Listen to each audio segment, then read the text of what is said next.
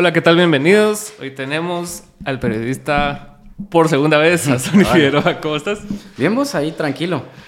Cansado un poco, pero siempre en la jugada. Me contaste que anduviste de viaje ahí promoviendo Sí. el libro. ¿Cómo les ha ido? Contame. Fíjate que nos ha ido bastante bien vos porque mm, al final que, que este ministro Felipe Aguilar nos intentara boicotear, al final... Con lo que de hizo Filgua. fue- ajá, con Ah, lo de ok. Filgua y todo ese rollo, hizo que el libro fuera más conocido. Es que sí hace, lo hace más atractivo, ¿ah? Exacto, sí, porque la gente quiere leer lo prohibido. ¿va? Ajá. Ajá. ¿Y, y cómo fue eso boicot? O sea, ¿cómo te enteraste? ¿Cómo Fíjate de que fue una cuestión bien interesante. De hecho, nosotros presentamos una denuncia ante el Ministerio Público en contra de Felipe Aguilar por precisamente eso, ¿va? Porque, nos, o sea, digamos que es como afectar tu libertad de expresión y aparte de eso, como también afectar tu, tu, tu, tu comercio, me explico. Es como Claro. una forma de afectar. O sea, no solo es la libertad de expresión, es, es lo que yo le decía a la gente, es que no solo se trata del boicot el tema de censura, sino que también se trata del boicot financiero, como es lo del periódico, ¿no? Sí, pues, O sea, sí, primero pues. va la censura y después afectan tus formas de sobrevivir Cabal. para que te quedes sin nada y te joda. Entonces es como, no solo es la censura como tal, sino que es afectarte económicamente para que fracases y cerres. Es que es duro vos. Yo Ah. ayer, ayer precisamente terminé un documental de seis partes de Ajá. este, de este brother que se llama Osho. No sé Ah, si lo has visto. Sí, sí. Va, y estaban hablando de eso, de cuando lo empezaron a perseguir políticamente, o sea, cuando el gobierno decide ir por vos, ya, ya perdiste. O sea, Ajá, sí. ya- Sí, entonces hace de cuenta que, que nosotros, bueno, y al final también como lo hemos explicado en ciertos espacios, nosotros, eh, nosotros le vendemos libros ¿va? a las Sí. librerías y ellos lo distribuyen y todo ese rollo. Nosotros no, no, o sea, no trabajamos con ninguna editorial, nosotros es nuestro libro independiente, o sea, no hay editorial, nosotros lo editamos, nosotros lo diseñamos, nosotros lo imprimimos y nosotros Todo. lo vendemos. ¿vamos? Si, las librerías quieren participar en el negocio, enhorabuena, pero si no, nosotros, vamos. Entonces, hemos recibido el apoyo de muchas librerías y Sofos, cuando sacamos el primer libro, fue un aliado. Sí, pues. Pero ahora en el segundo, eh, digamos que habíamos dejado libros en, en Sofos y fue como que pasó un mes y nosotros estamos en Europa y es como que la gente nos decía, eh, Sony, mira, fíjate que fui a Sofos a preguntar por sus libros y no hay, me dicen que no lo tiene. Qué raro, pero si fuimos a dejar libros antes de irnos a Europa, pues a la gira para presentar el libro, me parece muy extraño. Entonces era así como que, mira, Sony, fíjate que vine hoy otra vez y me dicen que va a estar el, el miércoles, va, entonces llega el miércoles. Mira, fíjate que dice que hasta el viernes. Mira, llegué viernes y dicen que la otra semana. Entonces fue como, Así va. puta, así como que, pero ¿qué onda, pues, va? ¿Qué están jugando? Ajá, ¿qué está pasando? Entonces, eh, ya cuando regresamos tres semanas después del viaje, fue como, ¿qué onda, va? Y nos dimos cuenta que incluso de- había sido borrado de las páginas web de, de Sofos y fue como, ¿qué onda, va? Y fue como, ¿qué pasó? Después nos reunimos con, con, con los dueños de Sofos y fue como que nos dijeron, miren, no lo, no lo vamos a vender porque el ministro de, de- de- de Cultura y Deportes, Felipe Aguilar, nos presionó y nos presionó con afectar la librería y nos presionó con boicotear Filgua. Filgua todavía no se había realizado, entonces, entonces fue como que el Ministerio de Cultura tiene una partida presupuestaria todos los años para apoyar la Filgua. Claro. Esa partida la utilizan, si no estoy mal, como para arrendar los lugares donde se realiza Filgua. Ahora que fue en Majadas, pues se paga por ese lugar y, en fin, o sea, se invierte ese dinero para apoyar el desarrollo de Filgua. Traer gente de fuera, artistas y todo eso. Artistas, entonces, entonces eh, Felipe Aguilar, el cobarde este, eh, estaba utilizando eso como para presionar a Sofos para que no vendieran el libro en su librería. pues. Entonces fue como, por eso decidieron ellos no, no Y- tenerlo durante todas esas tres semanas y posteriormente, ¿va? Entonces fue como, puta, o sea, pues, ¿va? Uno, uno, uno, obviamente no te puedo decir que no estábamos enojados, Ajá, sí, estábamos fijo. enojados, estábamos como la gran puta, de verdad, o sea, esa es la palabra. Sí, seguro. Sí, porque mira vos, o sea, no solo tenés que, no solo tenés que lidiar con el hecho de que te difamen, te ataquen, te denuncien, te jodan, te tomen fotos en la calle, que no puedas hacer nada de esas cosas, ¿me explico? O sea, lidias con eso. Pero sumado a eso, te quieren afectar lo poquito que te está costando y la forma en cómo estás tratando de sobrevivir. Sí, cabal. Entonces eso ya, o sea, ya, Sí, pisado, va, ¿ah? encabrona, va. Entonces por eso fue que salimos a hacer ese comunicado y explicar, va, pa, pa, pa, pasó esto y esto y esto. Y creo que con ese comunicado donde denunciábamos públicamente al ministro y todo lo que pasaba, también logramos que se pusiera el ojo en el asunto y blindar a las demás librerías y blindar, hacerlo, a, y blindar a Filwa Ajá.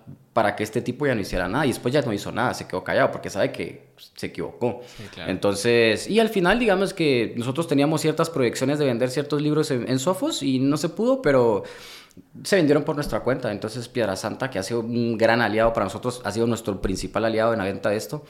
Eh, tuvo un incremento de ventas y todo, y al final eh, tuvimos que mandar a imprimir más libros porque se acabaron, y, o sea, tuvimos que mandar dos lotes más a imprimir, se acabó uno, después mandamos otro, después mandamos otro. Entonces, nos ha ido bastante bien, la verdad, y eso nos ayuda a financiar nuestro periodismo. vamos. ¿Y crees que sí se ha, se ha filtrado la información de, de lo que se trata el libro para estas personas, como el ministro o, o, o- qué, creo- o qué nuevo estás contando en este libro que lo que no hayas pasa, mencionado? lo que, ajá, lo que pasa es que, que en ese libro va la investigación de, de historia de Alcoa, que es donde involucran a Felipe Aguilar. Entonces yo creo Sí. que, o sea, él no quiso afectar el primer libro porque él iba ahí, pero chiquito, pero ahí ya va esa historia donde lo involucran a él en un caso de, de extorsión y amenazas de muerte. Entonces, Sí, pues. obviamente, él no quería que se supiera eso, pero al final lo que hizo fue darle más, más voz y más eco al libro, pues, y entonces, eh, personalmente, el, el libro este, para mí, de los dos, el, el 2 es, es mejor. Sí, Ajá, para mí el 2 es mejor. ¿por qué? ¿Qué lo hace mejor?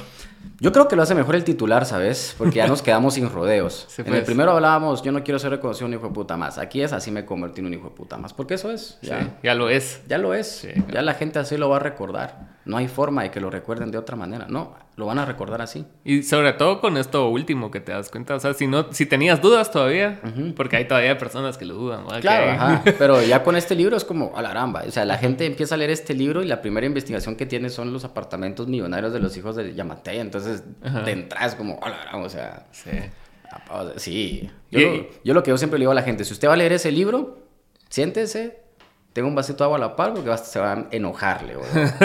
Pero hay que enojarse a veces como para también... ¿Y, y cómo crees vos que, que pueda ser una buena forma de que, o sea, de que existan consecuencias para estos personajes? O sea, Yo creo porque que, deberían, pues, o sea, yo creo, mira, yo creo que, que, que, mm, en, un, en un mundo donde hay mucha impunidad, yo creo que tarde o temprano van a pagarlo. eh, yo pienso que en muchas ocasiones tal vez no lo van a pagar ellos, pero sí los va, es algo que va a perseguir mucho a sus hijos, por ejemplo. Los va a perseguir por siempre, ¿verdad? aunque ellos no quieran lo que sea, los van a perseguir. Estos tipos no pueden salir a la calle sin que les digan algo. Sí, pues. Ya la gente los ve en la calle y lo que hace es insultarlos.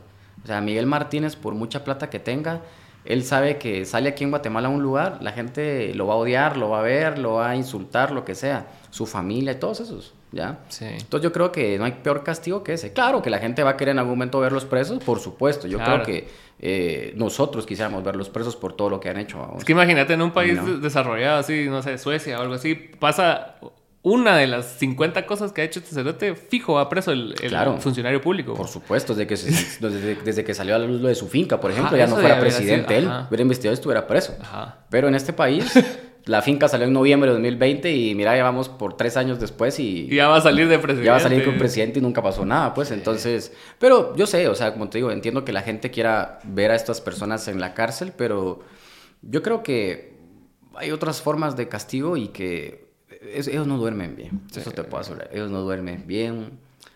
Ellos la única forma de pasar bien es alcoholizados, drogados, supongo, porque saben que tienen que pagar mucho. Entonces, Pues, ¿y cómo empezó esa historia entre, entre Miguel y, y Amatei? O sea, ¿cómo fue Ah, que...? pues, pues fíjate vos de que nosotros con lo que hemos investigado, porque nosotros digamos que no es que nos hemos especializado, pero sabemos mucho la información Sí, sobre claro. Yamate y Miguel Martínez por todo lo que hemos investigado. Claro, claro. Porque como para entender un poco esa, esa relación tienes que ir un poco atrás. Entonces digamos de que, de que eso es parte de lo que todavía estamos investigando porque en algún momento eh, tal vez escribamos de eso. Mm. Entonces, no podía contar todo, pero podría decirte que es una relación que viene desde hace unos 12, 13 años atrás. Madre. ¿Cuántos años tiene Miguel? Tiene como 33 o 32. O sea, creo. chavito. Sí, de chavito, sí. Y, y sí, es una relación que tiene mucho, mucho, mucho, mucho tiempo. Sí, pues. Y mm, una, una relación tóxica. Sí, pues. Esa, ellos dos son el ejemplo de una relación tóxica, ¿sabes? Ajá. Es Y- que, ¿qué, qué otro, no sé, o sea, ponete... ¿Qué, qué otro interés puede tener alguien como Miguel sien- siendo una persona joven, va? Con un- una persona como Poder. Yamatei? Ajá. Eso Dinero. es lo que quiere, poder. Ajá. Eso es lo que buscan, poder. Sí, pues. Y si encontrás una persona que te puede dar eso, Y mencionabas ahorita lo, de, lo del periódico con Zamora y todo ese rollo, o sea, y, y ahorita estamos viendo las consecuencias de todo esto que ha pasado en los últimos, ¿qué? Siete años, Siete ocho años, ajá. Y que está viéndose reflejado con lo de Curruchiche, con lo Claro. Consuelo. Entonces, ¿cómo, cómo ves vos este panorama que estamos viviendo ahorita actualmente? Ah, es jodido, vos, es Sí. jodido. Y, y es bien complicado. Digamos que yo empecé a hacer periodismo cuando estaba el gobierno de Otto Pérez Molina. Y mm, eh, es, digamos que en el círculo de periodismo, de periodistas, eh, no todos, pues, pero algunos hacemos como comentarios como decimos, pero ni en el, o sea, pero ni Otto Pérez Molina, pues, o sea, que era militar, me explico. O sea, haciendo esa comparación de que el tipo militar y, y, y como puede haber sido más radical en ciertas cosas. Pero el tipo nunca actuó así de una forma impulsiva y esas cosas. Sí, no, o sea- El tipo era tranquilo. ¿ah? O sea, saludaba. Yo le decía, ¿qué tal el presidente? ¿Y qué tal Sony? ¿Cómo estaba? Me saludaba. O sea, el tipo siempre te saludaba. Por muy duro que fueras cuestionándolo, le sacas un reportaje revelando cosas, el tipo siempre te respondía. En cambio, estos tipos... O O sea, sea, les gusta que ni hables les nada. ¿eh? medio llegaron a la presidencia y ya, eh, no les puedes decir nada. Eh, Llámate, es así. Sí. Ya, o sea, en su campaña se vendía, no, como el presidente accesible, la persona, llámate el accesible, el buena onda. Mm. Que, olvídate. Ya ni me acuerdo de la campaña de. Solo me acuerdo que pasado como 20 años en campaña. Y incluso una vez fue un meeting de él cuando estaba en Ghana todavía, calculado. Uh, sí, ves, Ajá, como datos. 2008 tal vez. Por ahí. Y, y él se vendía como alguien así. Sí, alguien buena onda, Ajá. alguien honesto y, y mira. Entonces es como, te digo, sí, o sea, eh, es bien complicado toda esta situación, es bien difícil la forma en cómo se están in- intentando criminalizar de una forma u otra. En nuestro caso, digamos que no han sido tan radicales con esas cosas. Pues, ¿Por qué ¿Y por qué crees que no? Porque no tenemos nada que ocultar. Sí, pues. Porque no ocultamos nada, porque no hacemos nada malo. Sí, pues. O sea, y porque no hemos trabajado en el Estado, que es otra cosa que ha afectado a muchas personas. Es que se afecta. ¿no? Ajá, porque, porque trabajar, o sea, ser, un- ser- trabajar en la administración pública, digamos que lo que ha pasado es de que es más fácil perseguirte cuando trabajas en administración pública. Por eso es que es más fácil perseguir a jueces, fiscales, porque se inventan cualquier cosa y dicen abuso de autoridad. Ya. En cambio, uno que nunca ha trabajado ahí, no tienen cómo perseguirte en ese sentido por abuso de autoridad o lo que sea. Sí, pues. Eh, y como nosotros, o sea, súper transparentes con todo, o sea, pagamos nuestros impuestos por la venta de libros, eh, ahí están las cuentas bancarias, o sea, es como, Sí, no hay por dónde. no hay por dónde, o sea, ajá, o sea, no hay por dónde. Y, y si lo quisieran hacer es como que, bueno, ahí está nuestro abogado, ahí está nuestro contador, denle, ¿no? No van a encontrar nada mal. ¿ya? Entonces es como esas cosas, pero en, en nuestro caso creo que es por eso, que hemos sido también muy cuidadosos. Es que sí hay que hacerlo. Es o muy sea, cuidadosos porque también ofrecimientos hay de todos lados. Fijo. Ajá, y es como que, mira, quiero ayudar tu periodismo, nos gusta lo que hacen. Ajá, sí, pues. Ajá, te gusta, ¿va? Ya. Y es no. Pues No. sí, y, y también he visto ese rasgo con, con muchas personas de, o sea, no, no necesariamente que tenés que ser periodista, pero cuando, cuando tenés como opiniones en internet y cosas así, cuando hablas de ciertos grupos, como que va, o sea, hay, hay un cierto grupo al que sí le puedes tirar mierda, vas a ponerte al, a Yamatei, y todo el mundo te aplaude, pero si venís vos y te mostrás crítico en contra de Semilla, en contra de, de personajes así, también esta Mara no le, no le llega tampoco recibir críticas. ¿Crees que también hay un riesgo de que ellos también sean iguales en ese sentido? Yo no creo que iguales, pero yo creo que, que eso sí lo digo personalmente y también lo digo como el combo y lo digo como Vox Populi. Ajá. O sea, quien llega a la presidencia va a ser investigado por nosotros. Sí. O sea, a nosotros no nos... Si llega Sandra Torres, si llega Bernardo, nosotros vamos a ser- nos vamos a investigar a todos por igual. Eh, no solo porque eh, es un gobierno con características de izquierda, no lo vamos a investigar, mentira. O sea, nosotros vamos a ir a investigar a todos y vamos a ir a revelar los abusos que se puedan cometer desde eso, desde ese, de esa posición. Entonces, y a nosotros muchos nos quieren vincular con Semilla y nosotros no... no- Que sí, sí, porque estás criticando a Yamete. Entonces, Claro, en, en la mente claro. de las personas es, ah, no, este es Semilla. Claro, Porque todo es blanco y negro. Y, nosotros, mm, no, o sea, yo personalmente eh, no, no, no, no soy afín a ellos, Sí. ¿ya? O sea, entonces es como eso, entonces nosotros sí, eh, quizá tal vez hay muchos medios que sí son como muy afines a Semilla Sí, y claro. se nota en redes sociales, porque se nota, Sí. eh, pero Vox Populi no. Vox Qué Populi, bueno. ajá, Vox Populi mantiene esa línea de que nuestro eslogan es investigando al poder. Y si Semilla gana o si Sandra o la UNE gana, ellos van a hacer el poder. Nosotros vamos a investigar el poder. Claro. No importa de quién sea. Sería más jugoso si gana la, la UNE, ¿va? Ah, tenés sí, sí, definitivamente. Ajá. Eh, digamos que periodísticamente, ah, que la señora. Pues es ahí, difícil. ahí, ahí sí estaría bien peligroso todo. O sea, Ah, sí, por supuesto, Estaría todo súper ali- más todo alineado, alineado, todavía. todo Sí. alineado, porque imagínate, es presidenta ella y tendría todo el Congreso a su favor. Sí, qué loco. Bueno, es como lo que tiene ahorita Yamatei. Cabal, que Sí, le dicen jefe, así me sí, estaba es- contando Lucrecia. ¿Ah? Es lo que tiene Yamatei, pues. Tiene el control del Ejecutivo, tiene el control del Congreso. Sí, ¿ya? loco. Entonces, pasaría lo mismo con, con Sandra Torres, pues. Y, y, y, lo, y lo raro es de que, o sea, no traten de hacer ni, ni una cosa buena, pues. O sea, por, o sea, ¿me entendés? O sea, ponete, en- en El Salvador está el caso polémico de, de Bukele, pero por lo menos el Cerote quitó algo importante, ¿va? Que era la violencia, ¿va? A pesar de que hizo un montón de cadáveres con el organismo y, y prácticamente se hizo un autogolpe, ¿va? Pero aquí nada, o sea, es así como que... Pero es que es más peligroso eso, ¿sabes? Lo que hace Bukele. Sí. Es más peligroso porque entonces... ¿Sentís que es peor que acá? Sí, es peor porque, porque imagínate entonces, es que el, el problema es de que si uno viene y dice es que eh, no está bien lo que está haciendo con relación a los pandilleros, te dicen, ah, pues vos, vos estás apoyando. No, lo que pasa es de que hoy se lo está haciendo a ellos, después te lo puede hacer a vos. Sí, claro. Entonces, si no te pronuncias ahorita, después va a ser demasiado tarde. Ahorita se lo está haciendo a los pandilleros y la gente feliz porque, porque pues es un mal que a- nos ha afectado a todos. Todos hemos sido víctimas de las pandillas en algún Claro, momento. claro. Y entonces eh, ya la gente cansada de eso dice, ah, pues lo aplaude. Pero el problema es que después, cuando ya la gente diga, no, creo que se debe hacer un cambio en la presidencia y fuera Bukele, y al tipo no le va a gustar, entonces la gente sale a manifestar y te va a reprimir exactamente igual como reprimió a los pandilleros hace cinco años atrás. Sí. Pero ahí no dijiste nada, pero ahora que te lo están diciendo, ahora sí decís, pero ya es demasiado tarde. ¿Ya?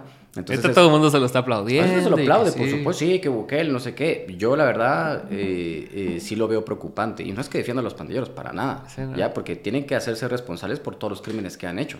Pero el problema es de que si pasa eso, eh, en algún momento se lo van a hacer. Es como lo que decimos acá, o sea, usted no se da cuenta y usted no y usted le da igual, es indiferente la corrupción de Amatei porque ahorita no lo afecta directamente. Ujú. Pero cuando usted lo afecte directamente, porque resulta que un día eh, hubo un accidente de tránsito y iba usted y necesitaba un medicamento, lo que sea, y no lo tuvo y por eso quedó bien jodido, ahí se iba a decir maldita corrupción y Amatei, ¿no? Sí, Pero claro. porque te afectó ahorita. Sí. Pero si antes no te afectaba, no te importaba. Es lo mismo, es porque somos muy indiferentes ante ciertas cosas. Entonces, creo que es muy peligroso lo que está pasando allá. Entonces, y, y, y, y eso es lo que preocupaba en el caso de, de los que decían, de los candidatos a la presidencia que decían vamos a implementar un plan Bukele. Sí. O sea, eso es peligrosísimo. Saludos a Valor. Ajá, claro, por ejemplo, Suri Río, ajá, que decía vamos a implementar, o sea, eso, entonces... Hasta fue El Salvador, ¿verdad? Sí, pues, pero, pero, entonces, como te digo, sí, sí, es complicado, pues, ya. Es que sí. Y, y lo curioso es que tiene como. No sé. Es que es, es el mal del- de los políticos en Centroamérica, ahora que lo veo así, Sí. o incluso en México, ¿va? que, que los agarran como banderas y bastiones de su forma de pensar y. y y es como su equipo favorito de fútbol. Exacto. Entonces, o- uno de los vide- videos más vistos que tengo es con Lucrecia, precisamente, hablando de Bukele. Y la Mara se fue así de boca, así opinando. Así, no, y si usted no vive acá, no opine. Si usted no sabe, ustedes son pro violencia y cosas. y no, bro. O sea, No, nadie ajá. quiere que maten gente. O sea, Claro. simplemente te estamos diciendo que ahora están capturando esta Mara, después Sí. vas a ser vos. Exacto, después Ajá. vas a ser vos, porque después vas a ser, porque resulta que ahorita el tipo tergiversó la constitución, puso sus magistrados constitucionales y ya, pues me voy a tirar como reelecto, ¿no? Y Exacto. va a quedar, es un hecho, va a quedar, Sí. ¿ya? Pero después, tal vez el, el grado de aceptación de la gente va a ir bajando, bajando y después la gente ya no va a querer votar por él. Sí, claro. Porque va a salir otra opción, que la gente dice, ah, no, esta, vamos a votar por Este es esta". más joven y es Ah, más cool. Este es más cool, este es más joven o es una mejor opción y ya es tiempo que y, y él no va a querer dejar el poder, entonces ahí es donde va a empezar todo el problema, ¿no? Sí, y, cabal. y- y- entonces ahí es donde pasa. Entonces decías, "Ah, es que si hubiéramos, si nos hubiéramos dado cuenta, Y aquí sentís que hay más resistencia. Por lo menos en el sentido de, de que la gente lucha por sus libertades un poco más. ¿o yo no? creería que sí, pero a veces pienso que solo es una cuestión de Twitter, ¿va? Así, y no pasa de ahí, ¿va? ¿Y cómo ves lo de las manifestaciones que han habido últimamente? O sea, Yo las veo bien, la verdad, ¿sí? pero, pero um, se necesita más que eso para buscar un cambio, ¿sabes? ¿Cómo qué? No sé. em, diría, eh, si hay manifestaciones que sean constantes. Sí, pues. O sea, duró una semana. Una semana, bro. Sí, se cansa la Mara. Sí. La Mara se cansa, ¿va? Ajá. Y, y, pero los corruptos no se cansan. Eso es lo pisado, porque Ya. te, te trabajan así como a cuentagotas y son bien pacientes, ¿va? Porque ellos saben el plan, el Exacto. endgame, ¿va? Así de lo que quieren conseguir y lo van, y van tirando como, como migas de pan. Y- Exacto. Y, nosotros vamos recogiendo las migas de pan. ¿va? Ah, me indigno por esto, por esto, por esto, por esto. Y pasó una cosa allá y ni te enteraste porque estabas indignado por otra Sí, cosa. entonces digamos que sí es bien como complicado ese rollo. Entonces yo sí creo que, que mm, yo entiendo que la gente salga a manifestar y esté enojada y, y salga a gritar y a Sí, pues. maldecir, a con solo porrasear, corruchiche y todo, pero creo que se necesita más que eso, ¿sabes? Claro. Porque mm, ¿qué se logra? No se va a lograr nada. O sea, es triste que yo lo diga, claro, es triste y dirán, puta, es Sonia la gran, o sea, que huevos que lo esté diciendo, pero se necesita más que eso. Y se necesita más gente comprometida porque ya, a, mí me, yo, a mí me da risa cuando, cuando veo en Twitter que la Mara que sí, que estoy indignado, pero esa gente que se indigna y que le encabrona la corrupción, no pasa de Twitter. Sí, no. O sea, que sí, o sea, son activos en Twitter, pero ni siquiera los ves alguna vez en una protesta. Nunca. Sí, va. Ya. O sea, ves, la- ves la indignación y los retweets que tiene alguien, no es proporcional a la cantidad de gente que hay afuera del MP. Sí, o sea, yo quisiera.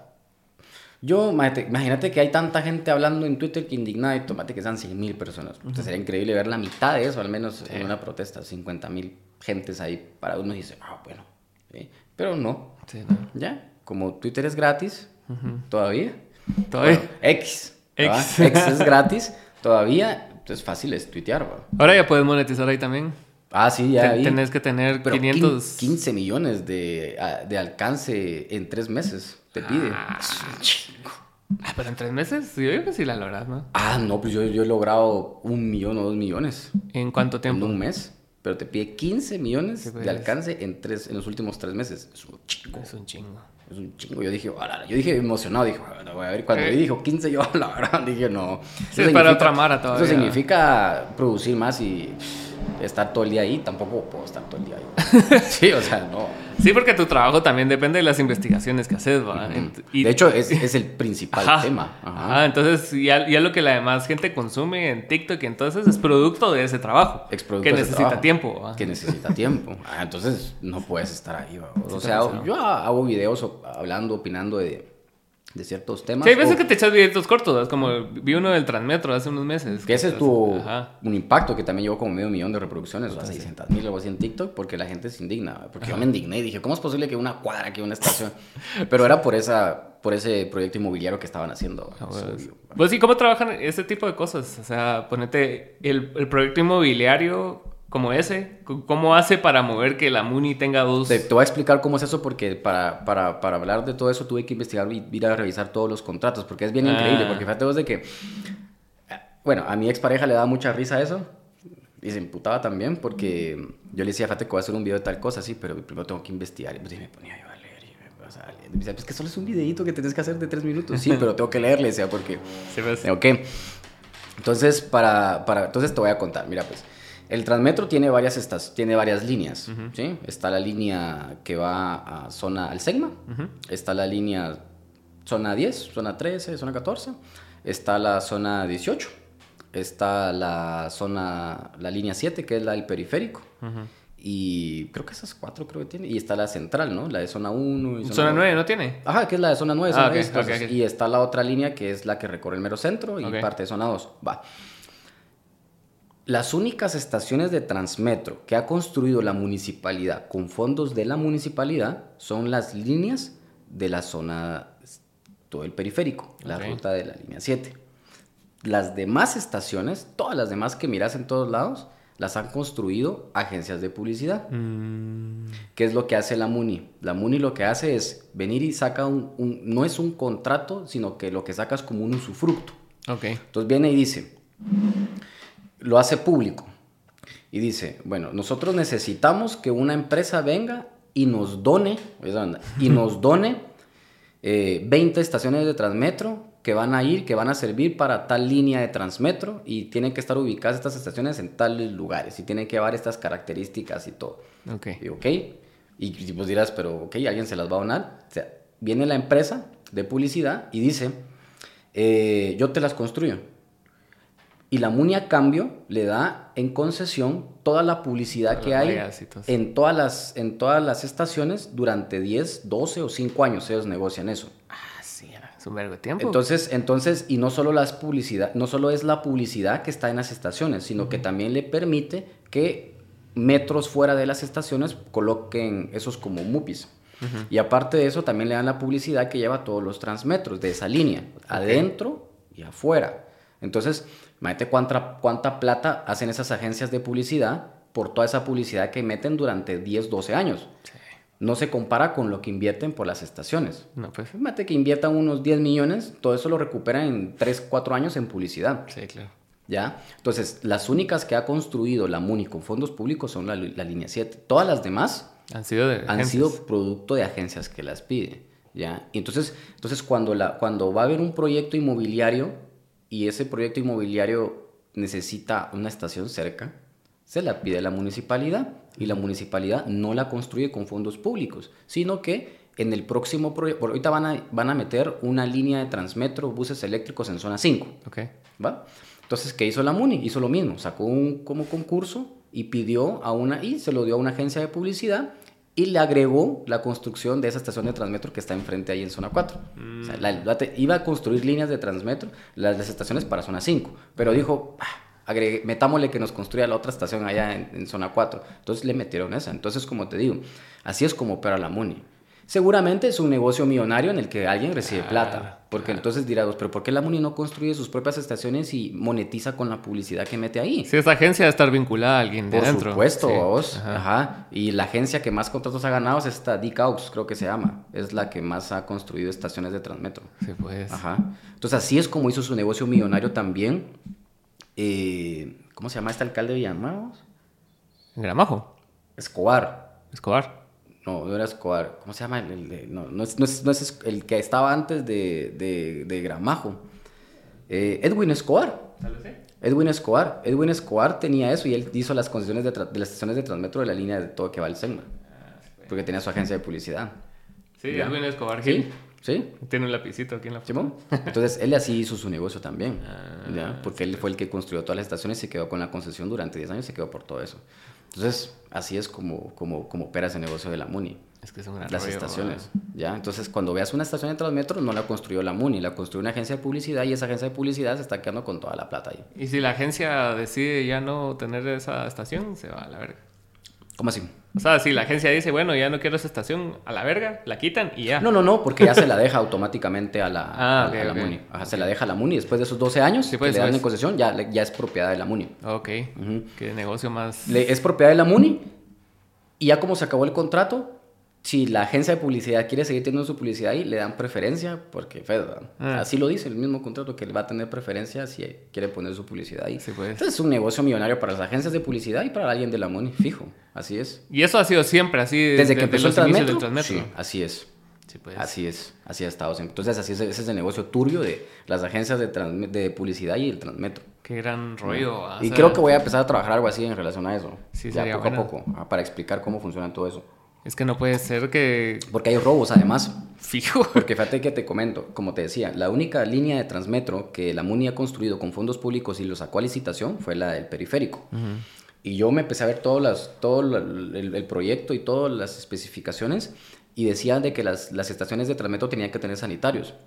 Y un día me fui, me subí a una línea de esa línea, me fui y no tienen huevos, no tienen sanitarios. ¿ya? Sí. Pero el contrato lo dice. Y el contrato se firmó para que las estaciones de Transmetro tuvieran baños. De hecho, tenía que haber una estación de Transmetro, no sé en dónde, y nunca se construyó esa estación de Transmetro. Entonces, parte de esas irregularidades, ¿qué pasó ahí? ¿Quién se quedó con esa plata? ¿Por qué no se construyó? Sobrevalorado. Es parte de lo que se tiene que, de lo que queremos investigar. Y personalmente lo quiero investigar ahí porque, porque sí hay mucho robo alrededor del Transmetro. ¿Y por qué demasiado. crees que sigue quedando Quiñones? O sea. Yo creo que Quiñones sigue quedando porque.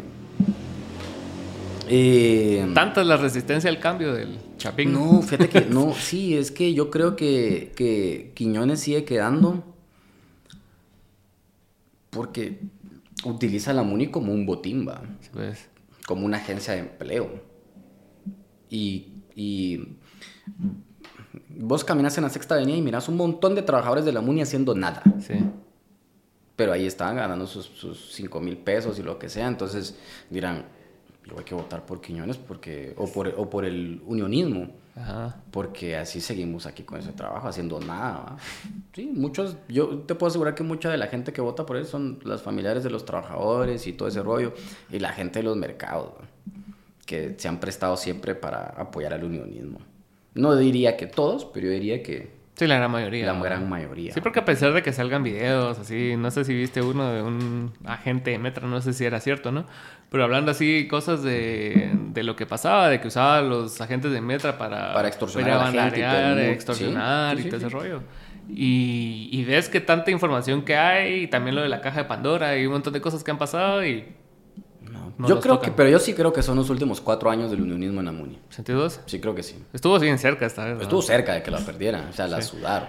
Ajá. Pero contra el mismo, o sea, Roberto González también cuate, pues. Claro, cuate, pero la, la, idea es de que no estuviera este tipo ahí, me explico, Ricardo Quiñones. Ajá. Pero yo no entiendo eso, y es lo que yo le digo a la gente, yo le digo, yo le digo a la gente, yo, la parte de las interrogantes que uno se hace, yo le digo a Marvin, y con Marvin a veces lo hablamos, yo, no entiendo cómo la gente que no tiene agua vota por estos. No entiendo cómo la gente que no tiene facilidad de transporte público vota por estos. No entiendo cómo la gente no tiene buenas calles enfrente de su casa y sigue votando por esto. si ellos supieran de que Ricardo Quiñones vive ahí en zona 14, él nunca mm. sufre problemas de transporte porque la MUNI le da su carro.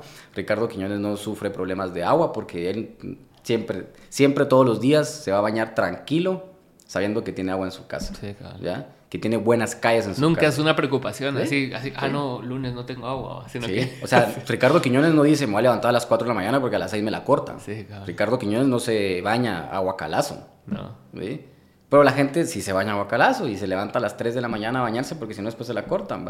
Y uno no entiende a veces cómo esa gente es la que vota por ellos, de verdad. porque yo, yo, todavía lo entiendo de Mara que vive ahí en zona 14, pues, o sea, es así como que... Ah, sí, claro. Que está limpio, hay agua. Le pone el jardín, votemos por Ricardo Quiñones, pues, porque son sus cuates. Y, es compa, ¿va?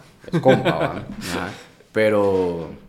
Pero sí es bien complicado a veces entender eso. Las zonas que normalmente siempre le dan votos a él zona 7, zona 1. Es increíble que la zona 1 le da siempre una mayor cantidad de votos a Ricardo Quiñones. Vamos, le da un montón de votos. zona 21. Pues. Esas zonas son zona 18. O sea, son zonas que le dan un montón de votos. O sea, las zonas que hicieron ganadora a Ricardo Quiñones en las elecciones pasadas fueron esas. Pues. o sea, yo creo que a esas zonas hay que prestarle atención. Los próximos candidatos tienen que prestarle atención a. Es que siento que no, no, los candidatos, por lo menos la mayoría. Ah, también hablé con Tonocor, de los que hablé y no, no, han entendido que la, o sea, que ir a todos lados es bien determinante para que la gente te conozca, pues, porque muchas veces se acomodan o nos acomodamos a redes sociales, ¿no? Y decimos, ah, todo el mundo tiene Facebook. Y, y no es así, va, o sea... Claro, ajá, no es así, no es así. mucha mala, de, apenas radio, pues, y... Y puta, sí. Yo creo que lo que necesita Guatemala es un alcalde o yo creo que lo que necesita la gente para votar también por alguien, para sentirse identificada, es alguien que haya sufrido esas cosas. Sí. ¿Ya? Pero no hay ninguno. Exacto. Yo, no creo que todos los candidatos a alcaldes se tiren hayan sufrido problemas de agua. No lo sé. No lo sé. Ahora, tal vez hace 100 años, pues, pero desde que son políticos, no. Ajá. O sea, no, o sea, es, eso. Eh, entonces también creo que es muy importante eso. Creo que es, valdría la pena que en algún momento salga un alcalde así. Sí, pues. ¿Ya? O sea, del pueblo, para el pueblo. Exacto. Ajá. Una vez, una vez precisamente, y yo miraba cuando saqué el video de la MUNI y me decía alguien, vos si entendés los problemas que sufrimos los de zona 18. Yo le decía, claro, lo entiendo porque yo vivía ahí. Eso sí, ¿Ya? Yo me crié ahí. O sea, yo sí sé que era cargar agua de una pipa. Iba con mi, con mi bote, ahí iba. Sí, claro. Ya, porque no había agua. Entonces yo sí sé, yo sí sé lo que es, era despertarse a las 6 de la mañana, que era la pipa y tener los toneles ahí o los botes, ¿va? Y que te los llenaran y, porque no había agua en la casa. Sí, Entonces, esos problemas, ¿va? sí, es que si no lo vivís, no, no sabes. O sea, yo, yo puedo empatizar con eso, pero no lo he vivido. ¿me Exacto. Ajá, yo puedo escuchar a la Mara y decir, la qué mierda. Pero ahí llega mi empatía. ¿se te va? Ajá, o sea, mano, que lo siento. O sea, ya, ya. O sea, sí, ahí, ahí se acaba. Pero yo creo que sí, es importante que en algún momento salga un candidato a alcalde que haya pasado esas cosas para que entienda y vaya a resolverlos. Y no solo de paja, me explico. Sí. Porque yo entiendo que muchos candidatos alcaldes tienen las intenciones de solucionar los problemas de agua. Sí, claro. Pero, pero siento que, que es como, también hay que vivirlo a veces como para saber, para saber cuáles son esos problemas. Sí, ¿y vos te esperabas ese, ese resultado que de, la, de la primera vuelta para presidente y para todo lo que pasó? Yo creo que nadie lo esperaba. No, nadie no? lo esperaba. No, nadie lo Ni esperaba. ellos, Ni ¿eh? ellos lo esperaban. ya, o sea, Semilla no esperaba pasar una segunda vuelta. No, pues. Quien diga que diga que esperaba que Semilla pasara es mentira. No, o sea, nadie esperaba que Semilla pasara la segunda Aunque yo conozco al, al cerote de prensa y el cerote sí, sí estaba así. No sé si era genuina su, su ilusión, pero el, antes de un debate que hubo en el Liga, creo que estuvieron. que faltó Sandra y Suri, pero que estuvieron todos los demás. Hablé con él y me dijo: Ah, no, sí, vos, yo, yo lo veo bien, vos, la gente cómo lo quiere, que no sé qué. Y yo así como, será.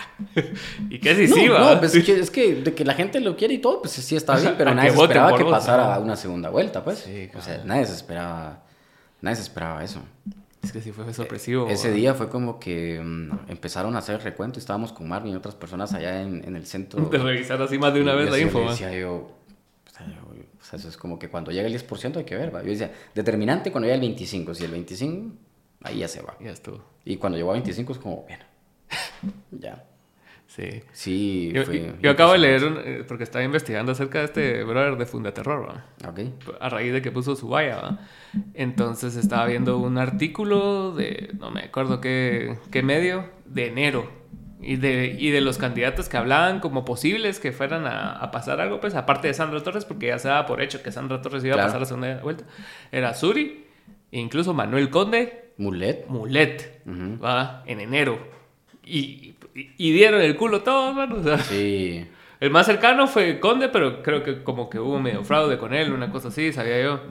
Pues a ver, porque mira la cantidad de alcaldes que ganaron, mira la cantidad de diputados que metieron. Sí, ya. Entonces, digamos que se iba de la mano con la cantidad de votos que puede haber recibido Manuel Conde. Sí, sí. O sea, sí recibió un chingo de votos. Pero los otros fracasaron, man. O sea, Suri fracasó. ah, Suri O sea, sí, fracaso. Qué gran fracaso. fracaso. Yo no me lo esperaba. Eh, sí, yo tampoco me lo esperaba. Pero estos tipos, cuando intentabas hablar con ellos y todo, ya se creía. Suri Río ya se creía presidenta. Sí, la licenciada. Mm, sí, Suri Río ya se creía presidente de Guatemala.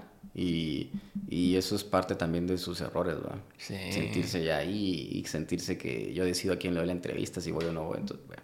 Pero ahí está, chipotazo en la cara. Y, y quedó, ¿qué? Sexta o algo así. Sí. Ajá, entonces. ya, Sí, puta, que Que hasta... se, que se retire mejor, ¿va? ¿Cómo se llama el que quedó en cuarto? Es- Armando Castillo. ¿Ese cerote quién es? Armando Castillo, sí. O sea, Te ganó Armando Castillo, ¿me entendés? Y es así como preocupante, ¿va? sí, o sea, ya. Sí, como Villacorta se retiró, pues, o sea, Villacorta trató la pasada, esta, la cagó, fue, bueno, ya estuvo. Y ya estuvo. Es que Sí. Yo siento que si participas más de dos veces, ya tu madre. Bueno, AMLO participó varias también, ¿va? Como Sí, ah. participó como tres o cuatro. Pero estaba a cagar también. Sí. pero, pero yo creo que sí, o sea, yo creo que hay que participar todas las veces que se consideren necesarias, pero siempre y cuando tengas un proyecto como honesto y trates poco a poco irte metiendo y entablar con la gente. Sí, pues. Pero yo también creo que el principal error del político guatemalteco es de que se acuerda de que, de que empieza a hacer campaña, o sea, se- se- o sea, empieza a preocupar solo cuando ya está la campaña y no Sí. hacen nada antes. Desaparecidos tres años y medio. Tres años y ya ¿no? empezaba, bueno, empiezan a salir uno dice, "Ah, salió. ¿ya? Sí. Yo creo que ese es uno, es uno de los problemas y creo que es parte de lo que se tiene que ir aprendiendo ahorita, ¿va? que no es la campaña como tal. Sí, o sea, pues. tenés que hacer un trabajo desde antes, pues. De posicionamiento. ah. posicionarte y todo, como lo que hizo Carlos Pineda, pues. Exacto. Carlos Pineda lo que hizo fue eso. ¿Y ese dónde estás? A ver. A ver, un día me lo topé en una reforma. íbamos ¿Te topaste? Sí, en una reforma. Ah. ¿Qué onda, Carlos? Le dijimos con Marvin. ¿Qué onda, muchacha? Que no sé qué. ¿Cómo te va? Hay una reunión, va. Buena onda, pues. Y ya. Ah, lo tuvieron en, en las entrevistas. Sí. ¿Y qué tal fue esa entrevista, esa experiencia? Un tipo bastante eh, impulsivo, diría yo. Ajá. Ajá. Se, se molesta rápido. Sí, pues. Se molesta rápido. Pero, eh, creo que es algo en lo que él tiene que trabajar, va. Sí, son cuestiones de temperamento que no Sí, puedes cambiar. él tiene Sí. que trabajar porque si no, ese va a ser su talón. Si quiere estar en la política, así no le va a funcionar. Sí, fijo. O sea, es algo que él tiene que trabajar porque si es así en la política, no. O sea, O por lo menos fingir que no le molesta. ¿va? algo así, no sé, va, ajá, algo así va, pero si no, mal va. Desde ahí se empieza mal. Y ahorita que estábamos tocando el tema de las, del, del Transmetro y, y de la publicidad, ¿cómo ves esto? Últimamente he visto muchas vallas, como la de Fundaterror y Ajá. otro de la Liga Pro Patria. Pro Patria. Que, es, que, funda, que la liga es pro patria es El, creo que es como donde se juntan todas esas organizaciones. Ah, sí. Creo que sí, así creo que sí es. No sé. Ajá, no sé. La así. cosa de que están como muy preocupados ¿va? por el futuro de Guatemala. ¿Cómo ves eso? O sea, ¿qué te parece? A mí me da risa esas cosas. ¿no? Y yo creo que aunque intenten venir y hacer de todo lo que están haciendo, como lo de esa valla y todo ese rollo, no van a lograr nada. ¿Crees vos? Yo creo que no. Es que la gente sí se lo cree. vos. Últimamente me he topado lives en TikTok de, de cosas que se llaman así Movimiento Cívico Guatemala. Y mulas así, y todos hablando así acerca Yo creo que son esos mismos vos no, que financian otras Sí, organizaciones va. para que se pongan a hablar esas cosas. Y a veces me entretengo así, por lo menos le doy un minuto o menos. Y- A ver qué dicen. Ajá, y es así, solo las mismas muladas de la familia y de que el, el- el matrimonio igualitario y que esas preocupaciones que ni son preocupaciones, pues, o sea, no son ni propuestas de nadie y solo Claro. ellos las están tergiversando hacia ese lado. Sí. Sí, hay temas más importantes que hablar, ¿va? Pero esos temas no los tratan ellos, ¿va? No, pues. O sea, Fun- Fundación contra el Terrorismo se preocupa por la cuestión de la familia. Eh, yo les diría, viejos, o sea, si se preocupan tanto por la familia, vayan a apoyar a las familias que están bien jodidas, desnutridas en el corredor seco. Claro. ¿verdad? Si tanta es su preocupación, Ajá. vaya, entonces ya que ustedes son abogados y se, y se dedican a eso, vayan a judicializar y a, a investigar penalmente a todos esos padres que han abusado de las niñas, Sí, pues. ya que se dicen pro familia. ¿va? Sí, porque con esas estadísticas no dicen nada ¿Ya? ni las mencionan. Sí, ¿va? no, porque no les conviene, ¿va? Entonces, ya que se llaman pro familia, vayan a velar por esas niñas que han sido abusadas sexualmente por sus papás o por algún conocido. Vayan a defenderlas. Vayan a hacer la voz de ellas. No lo van a hacer, No, pues. porque eso no les interesa. No, pues. Porque son unos falsos. Eso es lo que pasa, ¿va? Y utilizan el discurso de la familia solo cuando les conviene. Sí, cabal. ¿ya? Entonces, sí, son unos hipócritas. Y más con todos sus medios que tienen afines. Al- Claro. Albavisión, Vea y toda esa mara que siempre andan Entonces, ahí. Sí, eso es como te digo, sí, o sea, son, son, o sea, a mí me da risa la verdad, me dan risa la verdad esa, esa gente. Pero es como decís también vos, en algún momento cala en algunas personas. Pero no creo que sean la mayoría, o sean muchas. Es un grupo reducido, pienso yo. Pero si, si te das cuenta de la persecución política que se cargan de qué rato, o sea, sea, es Ah, así. sí. es- y en eso sí es peligroso, o sea, ponerte en la mara que han encerrado. Estaba leyendo de esta ley Lisantizo de, y de demás mara que también en su momento apoyaron de más a la CICI y que después les cayó así como que el- la venganza del La otro venganza. lado. Sí. Y sí, es algo peligroso. Y por eso, y por eso también, o sea, a veces me pongo a pensar así como en periodistas como vos, o como Marvin, o, o como los demás medios independientes que hay, o sea, que, que sí es peligroso, pues, andar así tan en la línea del- de fuego, enfrente de toda la mar, así dando la cara y diciendo, ah, no, mira, es que este es una mierda. Y aquí están las pruebas de por qué es una mierda. Cabal. Ah, ¿Qué se quería seguir un hijo de puta más? Aquí está las pruebas. ajá. Sí, es, es difícil, fíjate vos, al inicio es complicado. Va, te lo planteo de esta forma. Nosotros, nosotros, nosotros tenemos nuestra oficina en zona 1, ¿sí? Y a veces decimos con Marvin, ¿vos qué almorzamos hoy? y yo le digo, "Mm, vamos al mercado central. O me dice, o vamos a comprar un almuerzo a un restaurante ahí, o comemos McDonald's, o le digo, ¿qué, qué comemos hoy? Me dice, tengo ganas de esto. Vamos caminando, vamos. O sea, nosotros, y la gente nos saluda en la calle y nos preguntan a veces, ¿y ustedes no cargan seguridad? Pero yo, ¿pero, para qué va a cargar seguridad? Si, no, si no he hecho nada malo, Ajá, sí, si ajá. no he hecho nada malo. Sí, pero para cuidar su integridad, nos dice. O sea, para, porque a ustedes los, les quieren hacer daño, pues, o sea, la gente mala les quiere hacer daño. Pero nosotros le decimos, no, nosotros súper tranquilos, o sea,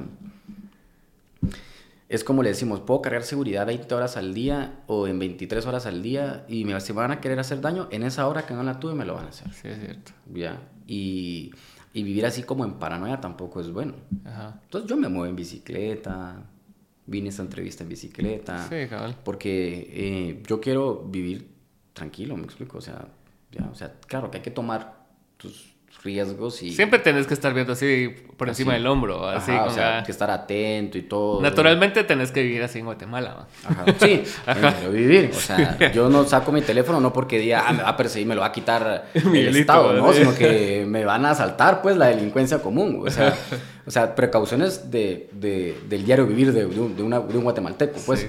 Pero mm, de ahí trato la manera de llevar mi vida lo más tranquilo. De Es que si no, no- Porque si no, no duermo. Sí. Si no, no, no, o sea, me aturdo. Sí. Entonces mejor tranquilo. Y contame qué tal de anécdotas ahí por, por Europa y por todos lados. Ah, fíjate vos, chilero, vos, el viaje en Europa lo empezamos en Estocolmo, en Suecia. Ajá. Yo no había viajado a Europa ninguna vez. ¿Ah, no? No, fue mi primera vez. ¿Y qué tal? Mi primera vez en Europa, la verdad, bonito. Estuvimos ahí, eh, eh, chilero. eh, en el tiempo que llegamos a Estocolmo, casi no, o sea, oscurecía, pero claro siempre. ¿verdad? Entonces era increíble, así como medianoche, que claro estaba, como parece las 6 de la tarde. ¿Qué tal el jet lag? ¡Ah! Terrible. Sí, Te juro que estaba así como bien desfasado. Se me quitó como a los cuatro días. A la puta. Puta, pero sí, yo, yo sí lo sentí. Yo sí lo sentí así terrible. Yo lo sentí mal. Ya después ya pasó, ya me acomodé y pues todo bien. Pero sí. Y lo malo es de que en estos viajes es como que te vas, pero no te vas porque todavía tenés que seguir coordinando cosas. Entonces era así como que tengo una llamada a las... ¿Qué te digo yo? O cuando el programa, porque lo grabamos y dejamos varios programas grabados y todo, estaba al pendiente del programa, eran las... ¿Qué? La una o dos de la mañana, y entonces así como que viendo el programa, que todo saliera a las 7 de la noche allá en Guate, y eh, o sea, sí también estabas como trabajando. Sí, pues. Pero de ahí, eh, Chilero, Estocolmo, bonito, otro nivel de transporte. Eso sí, una subida del tren ahí, 45 quetzales. vos. Puta entonces si quería ir y vuelta, 100 pesos de gasto. Y decía, "Qué caro. El tren más caro el que nos subimos. Sí, pues. Y es el tren normal que te lleva a la ciudad. Caro, porque entendés que el salario allá también es alto, pues, Sí, para claro. la gente, pues. Pero carísimo. Y muy, muy bonito, muy bonito, la verdad. ¿Y por qué fueron ahí? O sea, ¿cuál...? Ahí era el foro internacional, no, era el foro de Estocolmo de Internet, o sea, había mucha Ah, gente ahí ya. relacionada al tema de Internet, de, de, de seguridad digital y esas cosas. Ah, qué Entonces, huevo. Nos invitaron y fuimos, ¿no? entonces ahí empezó como la gira. Después nos fuimos para Holanda. Ámsterdam, maravilloso.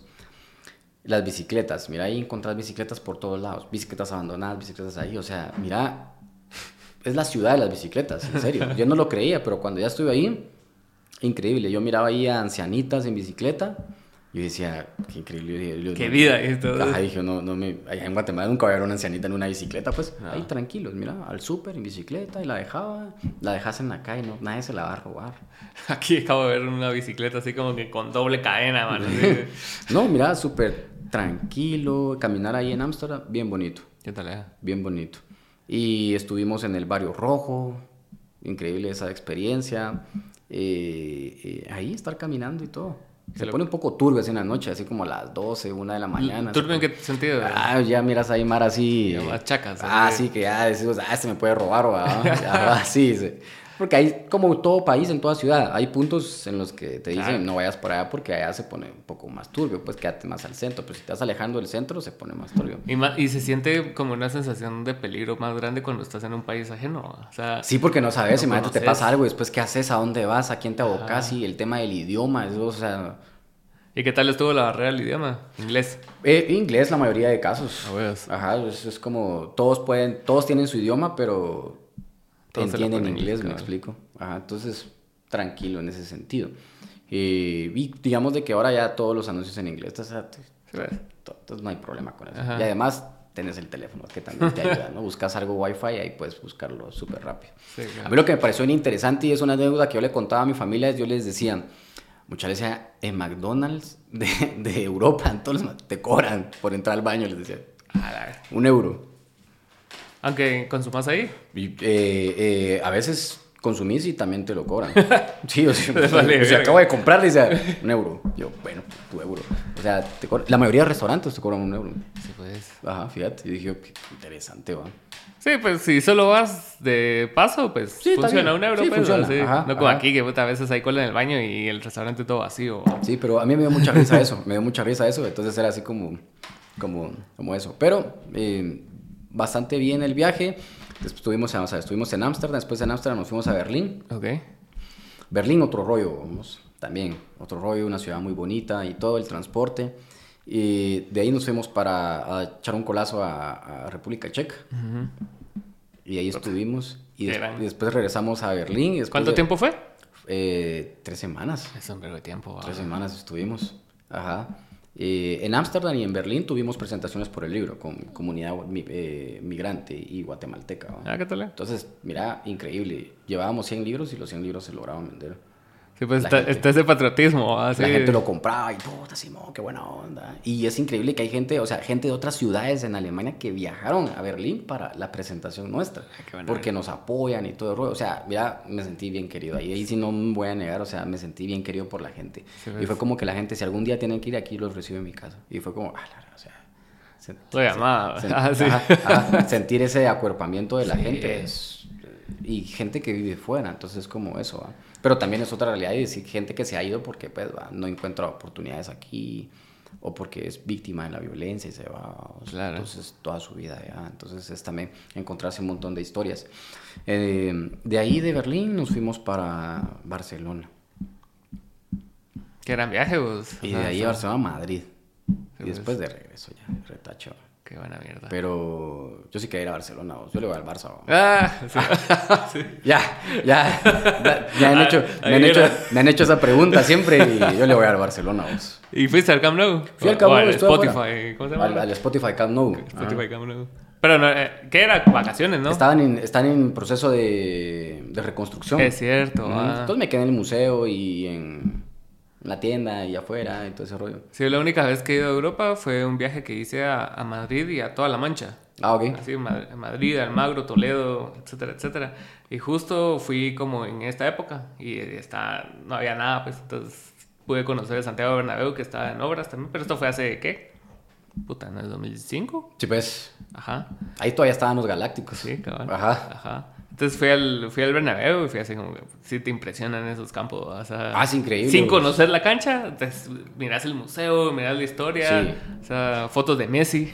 Fotos de Ah, Messi. Ajá, decís sí. vos, puta, esta es otra liga.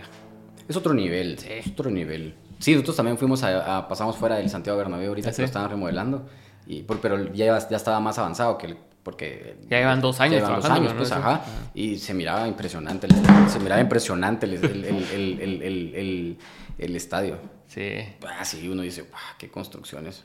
sí, puta, no, no Pero sé a mí el estadio que más me ha impresionado por, por lo imponente, el Azteca, vos. Ah, la verga, sí está lega. A la gran, o sea, el Azteca es una cosa inmensa. Sí. O sea, cuando estábamos ahí, yo le digo a Mario, "Ponete, te voy a tomar una foto. Y yo digo, a la gran, o sea.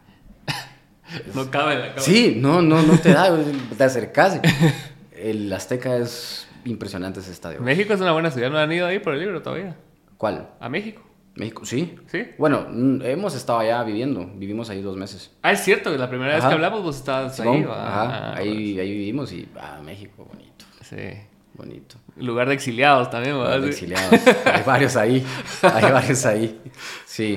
Pero tú digamos de que sí, vos. Entonces, al final el viaje estuvo bien chilero. Eh, yo sí quería ir a Barcelona, ir a las playas de Barcelona. Estuve en las playas de Barcelona. Bonito también. Otra experiencia, otro rollo. Sí, pues. ¿Y por qué? Pues va, me gustaba Barcelona y conocer el ambiente ahí, toda la gente. Sí, más si tenés esa identificación desde chiquito con, con un equipo. Con el y- equipo, y que prácticamente ajá. creciste con ese equipo. Sí, ajá, yo Ah. crecí con el equipo y la madre me dice, ¿sabes que a vos te empezó a gustar Barcelona cuando estaba Ronaldinho? Le digo, no. A mí me empezó a gustar Barcelona cuando estaba Rivaldo, por ejemplo. Figo. Ajá. Ah, cabal. Eh, eh, cuando estaba Rivaldo. Ajá. Ah, bueno. Yo tengo todavía bien marcado el partido cuando jugaron contra el Valencia y Rivaldo se echó un una de chilenona. Sí. A la- la- Yo lo vi en vivo, va. estaba pequeñito.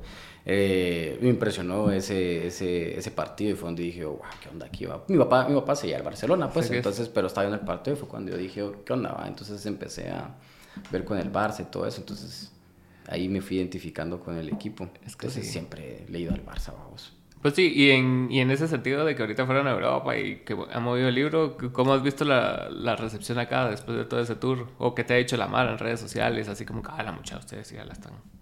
Sí, digamos que sí. Siempre hay críticas de la gente que dice, ahora se dedican a viajar y ya no hacer periodismo. Yo, Sí. "Ah, le digo, no, pues que, pasa que si no salimos a promocionar nuestro libro, la gente no se va a enterar lo que está pasando en Guatemala. Y en segundo lugar, tampoco se va a vender el libro. Pues todos lo nosotros que queremos es que el libro llegue a Claro. más lugares. Y como te digo, nosotros no hemos recibido nunca el apoyo de ninguna, de ninguna eh, editorial. Solito siempre. Entonces... En estos viajes no las tenemos que fajar nosotros, ¿no? Y nosotros cubrimos todos nuestros gastos, nuestros boletos, nuestros peajes. ¿Quién más va? Soros. Cabal, ¿va? Ah, ya va a salir la, la que a decir que mi libro me lo financió Sí. Soros. O tal vez no sé si ya lo ha dicho, ¿va? No porque sé, no sabe, como yo no, no me interesa nada de lo que hace, pero ya no tardará, o ya lo hizo, o ya no tardará en hacerlo, ¿va? Ujú. Pero, pero sí, entonces todo, todo nos lo cubrimos nosotros, pues. Entonces ahí sí que el- los viajes se va, todo- con las ventas de que hicimos en Europa se pagó todas las cosas. Entonces, pues, Sí, pues. eh, eh, es eso. Pero digamos de que la gente, ah, bueno, y en Estados Unidos que estuvimos ahorita también, eh, la gente lo compró. Así, ah, quiero saber, no sé qué, todo el rollo. Pero y que- también son países más avanzados en ese... A pesar de que son guatemaltecos allá, ponete, Sí. pero ya tienen otro mindset, ¿va? otra Sí. forma de ver las cosas. Exacto, y pasó una, una anécdota bien interesante. Íbamos caminando en una de esas, en un barrio así de, de allá de, Maryland y todo el rollo, caminando, y ahí acostumbran a veces algunas casas poner como, como afuera de sus casas eh, unas cajitas de madera donde dejan libros. Y para que la gente agarre libros y se los lleve. O sea, como una forma de decir, bueno, para no tirarlos, los dejas en una cajita y la gente abre y dice, me gusta este libro, me lo llevo.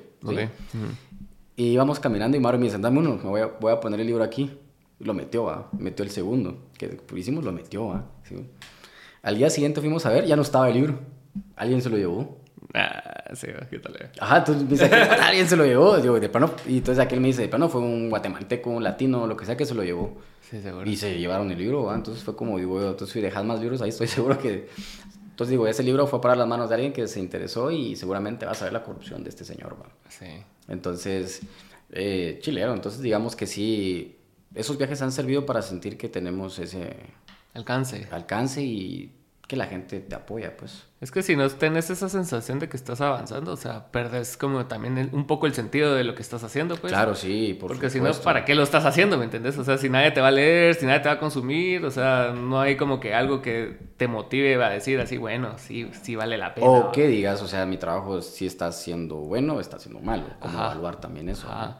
Sí, porque mucha Mara, ponete los comentarios que más he, he recibido a raíz de tu video. O sea, han sido así, o sea, ¿de, de qué sirve saber eso? Si igual no pasa nada, pero lo sabes. ¿va? Viejo, pero ahora lo sabes, antes no lo sabías. Ajá. Ajá. Ajá. Es como, sí, pero ¿y entonces qué? Y es como que, entonces, ¿qué? Que ahora usted se sabe y replíquelo y compártalo a su mamá, a su pareja, a quien sea, a sus amigos, ¿va? Sí. Para que, pues, o sea, es como eso. Sí. Eh, por eso mismo es como lo de la Chapultepec, ¿va? Llama, no vayan allá a ese lugar. Si usted va a la Chapultepec, es solapar la corrupción de este Sí. tipo. ¿Y eso es? ¿Ya? Cabal. ¿Y, y ese cómo surgió? O sea, ¿cómo surgió ese reportaje de la Chapultepec? Ah, lo de la Chapultepec, fíjate vos que comenzó porque se acercó una fuente con nosotros y nos dijo, fíjate que Miguelito tiene, va a poner en su negocio y no sé qué. Y nosotros como que, ah, ok, perfecto. Pero en ese momento andábamos fuera de Guate, que fue la primera vez que tuvimos que salir para Costa Rica después del primer libro. Ok. Y entonces fue como nos lo contó cabal cuando sacamos el libro, la fuente se acerca y nos empieza a contar. Entonces estábamos en Costa Rica y no podíamos hacer nada. Regresamos y pasó todo. Y cuando nosotros regresamos en diciembre del 2021, ya había inaugurado dos Chapultepec: la de Zona 14 y la de Santa Lucía Cotzumalguapa. Zona 14 es Parque de las Américas. Ajá, Parque de las. Américas, ahí, ajá. Y eh, eh, entonces iba a estar próxima a inaugurar la de Cayalá. Entonces fue como que la fuente nos dice, miren, van a inaugurar la de Cayalá, tal fecha. Entonces como que, bueno, creo que era, era un sábado que le iban a inaugurar. Ok. Entonces nosotros fue como que, bueno, eh, empieza como esa planificación, va a decir, bueno, ok, en primer lugar necesitamos ir al lugar para saber cómo se llama la sociedad anónima, necesitamos una factura, que todos tenemos que ir a consumir. Entonces como que tenemos que ir para, y así empezó, fue como Una hamburguesa de tres pesos. ¿no? de cabal, ¿va? Entonces fue como que tuvimos que ir y todo el rollo, ¿va? Entonces fue como que llegamos. Pero si vos vas a poner un bar, la inauguración es el sábado y ya tenés casi todo listo para el viernes, seguramente pues nuestra lógica es van a tener una celebración especial el viernes, Ujú, ujú. ¿ya? Entonces fue como que hay que ir. Bueno, como que iba a preguntar, bueno, fíjese que yo quería venir a este bar, que no sé qué. No, se va a inaugurar mañana y no hay algo ahorita que pueda pasar. Y es como que no puede algo ahorita que pueda pasar y va a echar el ojo así a todo. Y... Entonces ahí identificamos a estos mejores amigos de Miguel Martínez, Ajá. que estaban dando las órdenes y todo. Entonces ellos lo que no saben es de que nosotros fuimos un día antes y los teníamos controlados desde ahí. Sí, pues. Sabían en qué carro se subían y todo. Ajá. ¿ya? Cómo iban vestidos y todo. Pasamos a la par de ellos. Pero como ellos todavía no nos conocían, Ajá. entonces así como buenas noches y no sé qué, y ni se daban cuenta que éramos nosotros. ya después, obviamente, ahora sí ya creo que nos identifica si vamos a algún ajá. lugar, ¿va? Ajá. Pero entonces fue como que identificar, tomar fotos, documentar y después llegamos al el día de la inauguración. Nosotros tuvimos el día de la inauguración allá adentro. Ahí nos recibieron ellos. Sí, pues. Bienvenidos, buenas noches, pasen adelante. ¿Quieren una mesa? Sí, claro, queremos una mesa para cuatro. Es como que, ah, sí, va, genial, que no sé qué. Y nos sentamos y todo y pasamos enfrente de ellos. Y ahí estaban toda la mano. Y ahí estaban, fue como identificar y es como que ponete, te voy a tomar una foto ahí, bra, la foto ahí, va, otra foto, bra, otra foto ahí. Y así, entonces fue como que, eh, y así, o sea, digamos que nos fuimos a meter hasta la cocina, o sea, en el sentido de que ahí nos les fuimos a meter y no la vieron venir. Sí, pues, ni modo. Es que sí, o sea, ¿cómo lo van a ver venir si, si ellos están bien tranquilos? Con sí, porque pues ellos nunca pensaron que los íbamos a, identificar ahí. y esa pérdida de anonimato, o sea, que, que, eventualmente están teniendo porque son más reconocidos ahora que antes, o sea, ¿no crees que, que va a afectar el trabajo que hagan en el futuro? O sea, como ese tipo de cosas de infiltrarse a chivas y cosas así, o van a tener que ser más creativos en lo que tengan que hacer, o sea... Porque ahorita, ahorita me estás contando que fueron y no los conocían, pero ya los conocen. Entonces ahora que vayan a inaugurar otro restaurante, otra cosa así, ya no puedes aplicar el mismo plan, va.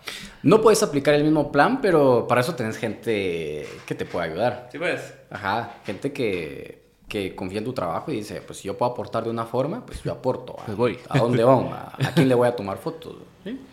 O sea, ese día íbamos con unas personas ahí que le dijeron, bueno, pues mucha, cualquier cosa ustedes ven y todo, ustedes se levantan y todo, ahí es como que está bueno, ¿va? Entonces fue como aplicar ese plan, entonces es como, como, o sea, siempre, o sea, créeme que incluso cuando nosotros ahora metemos una solicitud de información, la tengo que meter con alguien más, la tiene que hacer. Claro. Porque si ven, ah, Sony Figueroa pidió tal cosa, en primer lugar los alertás, ¿ya? Ajá.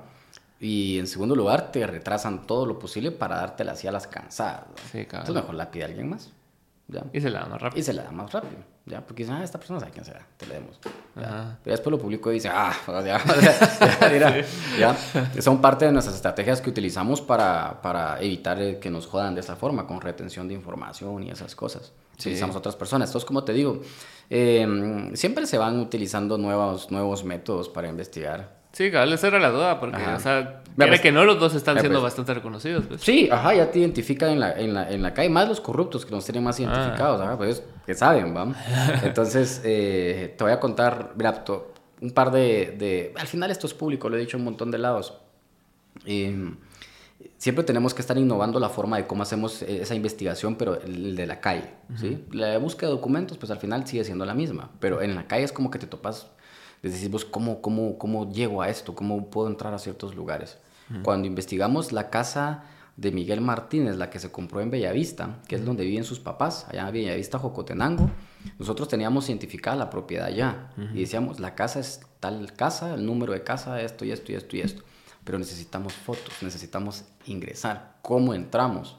Y esa locura de cómo entramos, cómo entramos, cómo entramos. Y fue, mira, pensar y es como, es que si vamos, podemos llegar ofreciendo algún producto y así que se los queremos ofrecer a la gente, nos hacemos pasar como, no sé. Electricistas. Ajá, jardineros pensamos. y fue como, ¿qué hacemos? Y todo el rollo, hasta que dijimos, ¿y si hay propiedades ahí adentro que están en Airbnb? Y buscamos y en efecto había un Airbnb. Y fue como que, bueno, Airbnb caro, vamos, porque nos costó como 900 pesos la noche. A la puta. Y, pero eso son parte de los costos que no se ve, que la gente no los ve, que son los que son parte de una investigación. Entonces fue como que, bueno, eh, el Airbnb, entramos en Airbnb tranquilo, le dijimos a un amigo que, que, que lo arrendara a él y, y, llegamos y todo. Hicimos nuestra carnita asada y todo el rollo. Fue como que, bueno, entonces ahorita hay que salir como a correr, hacer el mate, salir a correr y identificar la casa. Es como, como pues es parte de la investigación, ¿verdad? Infiltrados. Ahí. Ajá, infiltrados. ya, o sea, eh, eh, y así los controlamos, ¿va? Fue como que, ok, esta es la casa, esto no sé qué, perfecto. Entonces vas a identificar, ok, estoy viendo que están saliendo, ya puedo corroborar. Ajá, esas cosas, ¿va? ¿Ya? Entonces, eh, así entramos. Entonces, digo, siempre hay que estar buscando formas de cómo llegas a los lugares formas que la gente no lo imagina. No sé si vos te imaginabas que habíamos entrado con un Airbnb, por ejemplo. o sea, o sea, ¿ya? Y los corruptos dirán, pero ¿cómo entraron? De la forma más sencilla. Simplemente es que sentarse y pensar y cómo vas a... Sí, ver los ángulos de las Ajá, cosas. decir, bueno, ¿cómo podemos entrar y todo? Ya, entonces es como, como eso. Entonces, es, bien interesante hacer esas investigaciones y a mí me gusta contar estas historias porque para la gente sepa qué es lo, hay, qué es lo que hay detrás de una investigación. Sí, porque la vez pasada me contaste que, o sea, para lo de la finca pasaron ahí, yendo al pueblo un montón de veces y en la tienda y... Cabal, en la tienda, en el puesto de chucos, ahí, que en, ajá, en el, en, en, el, en, el, en, el, en el comedor y cosas así. Sí. Entonces es como estar viendo eso. Y por lo mismo, ponete a mí, o sea, no, no- no hago investigaciones, pues, pero cuando, cuando voy a un país me llega, me llega a conocer como las entrañas del país a través de ir a mercados, ir a través de Claro. comer la comida, Ajá. donde está la gente que de verdad vive ahí, sabe las cosas, pues, porque puedes ir a versiones curadas del ambiente, pues, o sea, como Sí. Kayalaki. Pero, o sea, Exacto, exacto. no es lo mismo comerte así fruta en Kayalaki que comer una fruta en el mercado central, ¿verdad?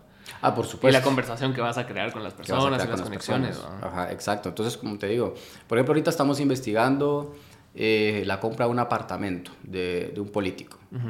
Y el primer paso es pues, como identificarlo y todo, irte a todo lo documental y lo tenés, va.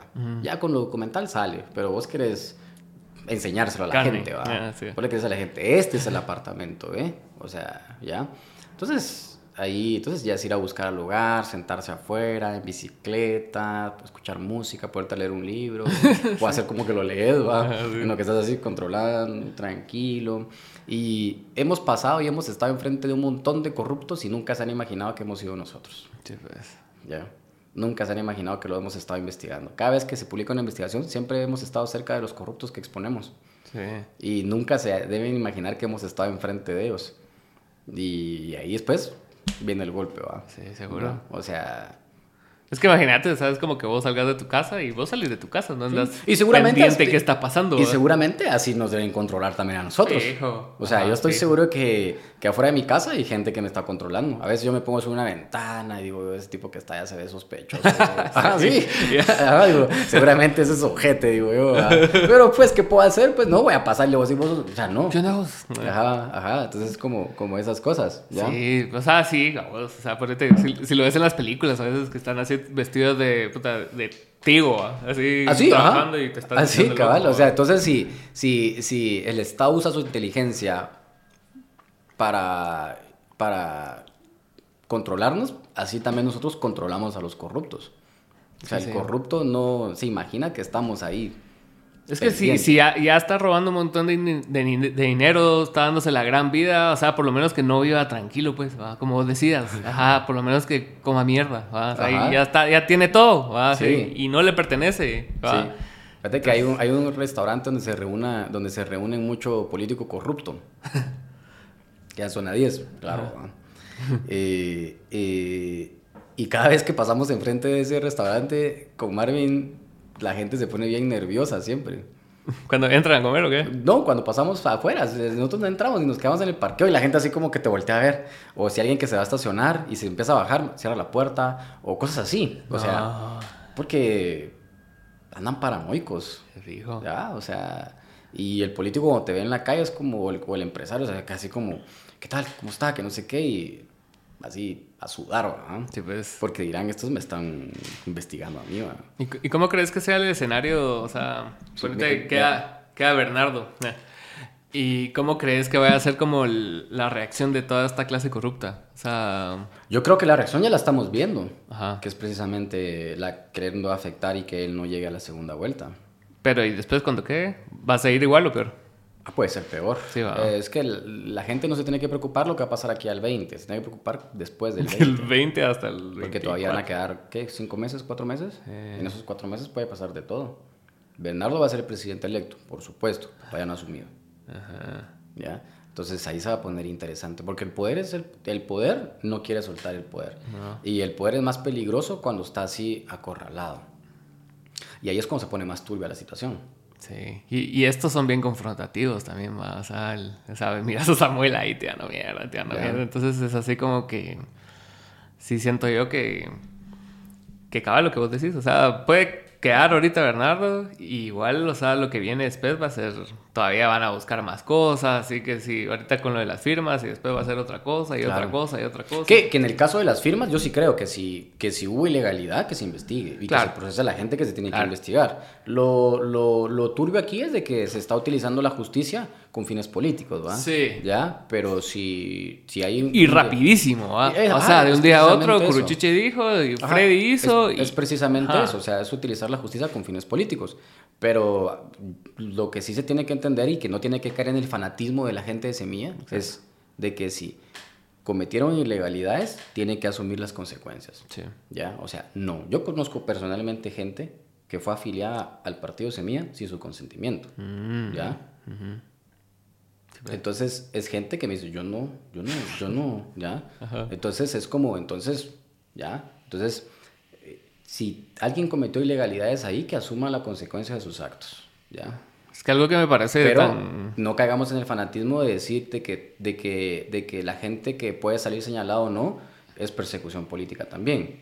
O sea, es que hay- es una línea bien delgada en el sentido de que, Pero es el giro que le están dando ellos también. claro, es el giro que le han estado dando y también es el giro que va a buscar Semilla para defenderse, ¿no? Y decir no hemos hecho nada malo. Ajá. ¿Ya? También. Entonces, como que si hubo falsificación de firmas, Sí, hiciste y algo malo. hiciste algo malo y, y tiene alguien que hacerse responsable. O sea, ¿ya?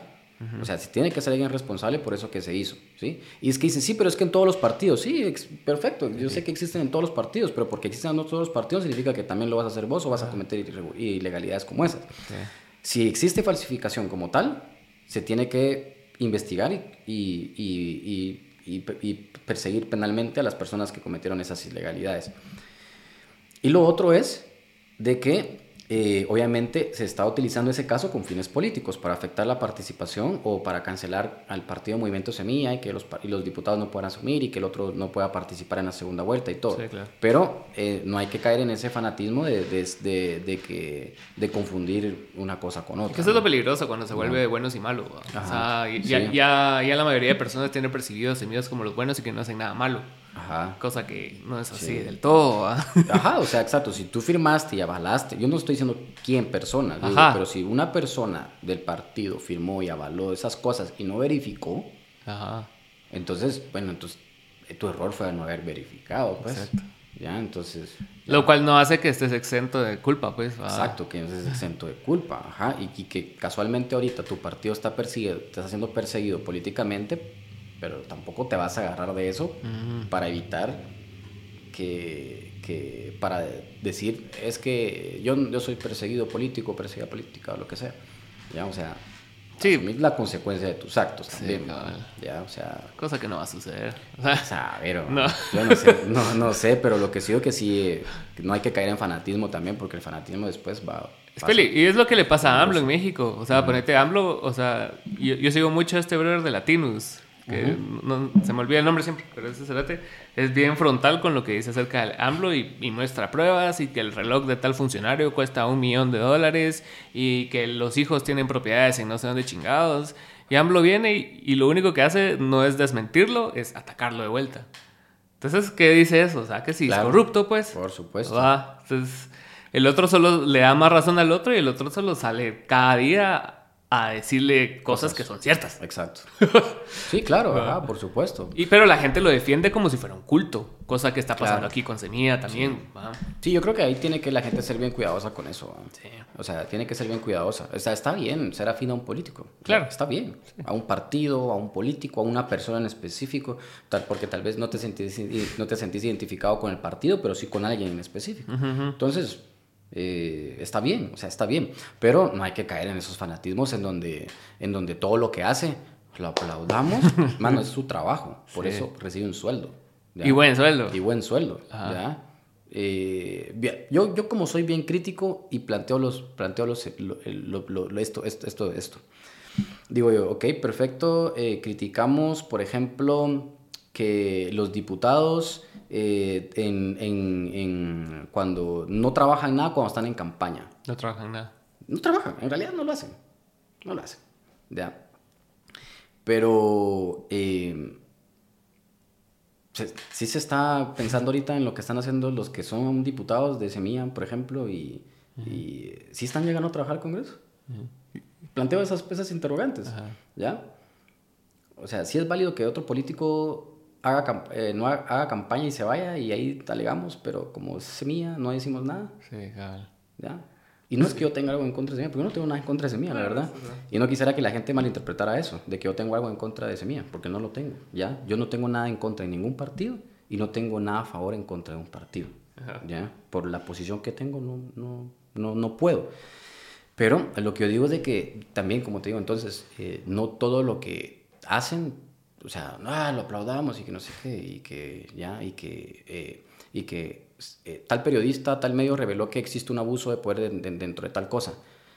a ustedes saber qué nos está financiando, que no sé qué. Ya, entonces es como que, entonces es en lugar de cuestionar al político en el que tú confías en el partido, que lo que está pasando, te vas a atacar al que lo sacó. Sí. Entonces creo que, que hay que cuidar mucho. Sí, nunca se cuestiona a quien lo hace, sino que quien lo informa. Quien lo informa. Entonces creo que hay que ser bien cuidadoso con eso. O sea, hay que ser bien, bien cuidadoso con eso. y a mí me ha pasado de las dos formas. Usualmente critico más al, al, oficialismo, pero cuando critico a Semilla, igual me cae la misma calidad de comentario, digamos. Si critico el oficialismo, ah, no, esto es chairo, zurdo, de Semilla y mamás.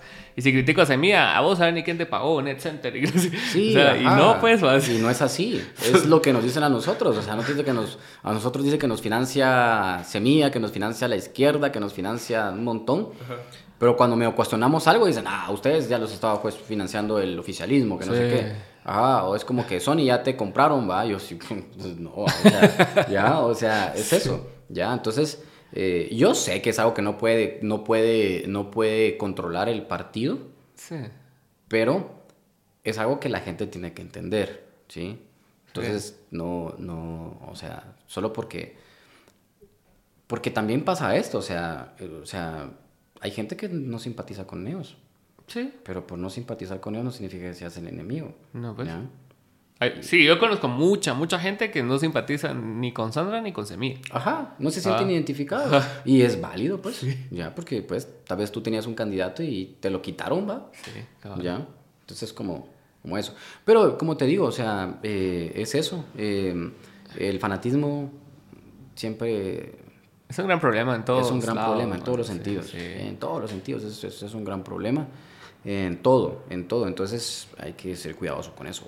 Si alguien me cuestionaba hace poco de por qué estaba criticando a Cash Luna por decir que no le gustaba Semilla, si, si es un país libre y él puede dar su opinión.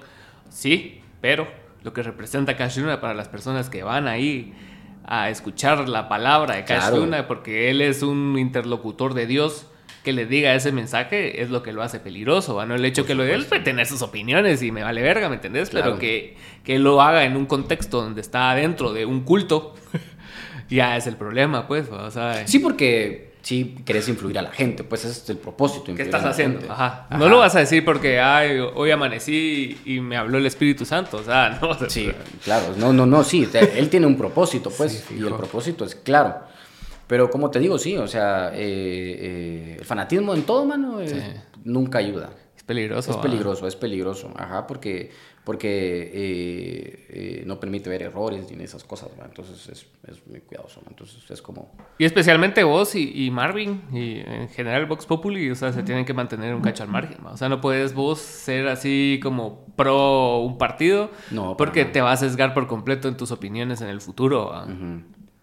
Sí, es eso, o sea, no, no, no. En ese sentido nosotros sí, apolíticos, ¿va? en el sentido de que sí, no, ya. Sí, y, qué complicado porque si tenés acceso así como que a muchos políticos, pues, y, Guatemala, esa es la farándula, ¿va? Ahí es donde suceden las cosas, sí. y importan. ¿Y, cómo, cómo, fue tu experiencia en general de, entrevistar a tanto candidato? O sea, ¿cómo lo sentiste? O sea, bien, ¿sí, lo sentiste bien? ¿Que, fueron honestos o que todos iban con un chip? Eh, es que al final, desde el momento que sos político, tenés que ver ahí eh, siempre tu lado bueno, ¿ah? Ajá. Y bastante interesante, la verdad, entrevistar a personajes como Armando Castillo, por ejemplo, ¿va? Eh, Armando Castillo, Bernardo, conocer ciertos aspectos de él y todo el rollo, todo el asunto. Eh, a Manuel Villacorta también, ¿va? ¿Cómo viste el, el, suicidio de Villacorta? Sí, hombre, ahí se equivocó, creo yo. ¿Crees que fue error o fue estrategia? Yo creo, ah, que fue error. Sí, fue un error. Y pues, pero al final eso le ayudó a Bernardo, pues. Por te digo. Porque había gente que me preguntaba, me decía, Sony, yo voy a votar ya sea por Bernardo o por Villacorta. Mm. ¿Ya? Y me decía, ¿cuál? ¿Por quién voto? Por el que vos querrás, le decía yo. O sea, no te puedo decir por quién votar, le decía. Pero digamos de que voy es de que había mucha gente indecisa entre Bernardo y Villacorta. Ajá. Y yo creo que eso que pasó al final con Villacorta ayudó a que la gente se fuera a votar por Semilla. Sí, seguro. O sea, les ayudó, ¿verdad? O sea, a Semilla les ayudó. En la imagen de Villacorta le, le, pasó factura. Pero aún así consiguió 200 mil votos. ¿Y, fue tan grave lo que dijo? ¿Te parece? Yo, yo no creo que sea tan grave, la verdad. No? Eh, no? que sea tan grave. Eh, porque, pues, o sea, ¿qué era? Hablar de temas de... ¿De un Arzú? De transparencia. Ajá. Ajá, que iba a crear una oficina de transparencia, algo así, que no sé qué. Eh, dentro de la MUNI, con este Sebastián Arzú y todo el rollo. Eh, es el peso del apellido Arzú también, ¿va? Sí. sí. es el peso del apellido, por, el, por el abuelo, pienso yo. Entonces, ya hablar, bueno, de los Arzú es como te genera anticuerpos en ciertos espacios. Sí, fijo. Ajá, o sea, decir que un Arzú tiene cosas buenas te va a generar rechazo de la gente, pues, porque la gente dice no, o sea, la gente cree que no, y no, y no, y su comentario es no, no, no, no, no, no. Entonces, que vengas y hables de un bueno de un Arzú, es como, pues, porque la gente, aunque no sepa nada de este chato nuevo, pero se recuerda. Por asociación. Ajá, entonces si, si la gente no tiene como buenos comentarios, pues, en relación. Entonces, por eso le pasó súper factura. A sí, le acabó. Yo pensé que él iba a llegar más lejos, pero... Nosotros lo vimos ese día en las elecciones y lo vimos bien confiado. Sí. Igual a Mulet también. Lo vimos bien confiado. Sí. Dijo, no, yo voy a pasar a segunda vuelta. Dijo, según mis datos que tengo yo, ah, bueno, está bien. Llegamos más tarde y no pasó. Entonces, bueno, sí, también entrevistamos a Mulet. Eh, Mulet, bastante interesante el señor también. Eh, ¿Quién más? A Carlos Pineda. Sí, pues sí, es cierto. Carlos Pineda a, Milcar Pop. A Milcar Pop. Eh, entonces, como te digo, yo creo que todos tenían entre sus planes cosas muy interesantes. Sí, fijo. O sea, todos tienen cosas. O sea, pues no todo es malo también, pues tendrán algunas cosas interesantes en sus planes, pues, o sus proyecciones, o sus estimaciones, ya. Y, y, cosas muy interesantes. Pero qué curioso que todos los que me mencionaste son como de una ideología política, salvo Mulet. Pero los que son así marcadamente derecha, digamos, nunca dan la cara, va. O sea, yo nunca vi una entrevista de Conde que no fuera en televisión nacional. Nunca vi una. Ah, sí, Conde no. Milka Rivera menos. Y así, toda esa mara solo Ah, bueno, a Milka Rivera también lo entrevistamos. ¿Sí lo tuvieron? Sí. Ah, ¿qué tal? Lo tuvimos a Milka Rivera. Eh, Pro familia dijo que era. sí, sí, me acuerdo pues. que cuando se le hacía, porque eso fue un, preguntas que le hacíamos a la gente en relación al aborto y esas cosas. Ah, es cierto, que les tiraban así. Y el, lo de la legalización de la marihuana, entonces la madre decía que no, que sí, que no sé qué. Y, pero eso, esas preguntas se hacían, pues, pues para... El cachondeo. Ajá. Pero sí, sí, ahí tuvimos a varios. Es como te digo, nosotros era bien complicado tener a todos. O sea, no podías tener a todos. O sea, te veintitantos, no, no, Había que escoger, Había que escoger, va. Y, y era, había que escoger en que, bueno, unos de derecha, unos de izquierda y así.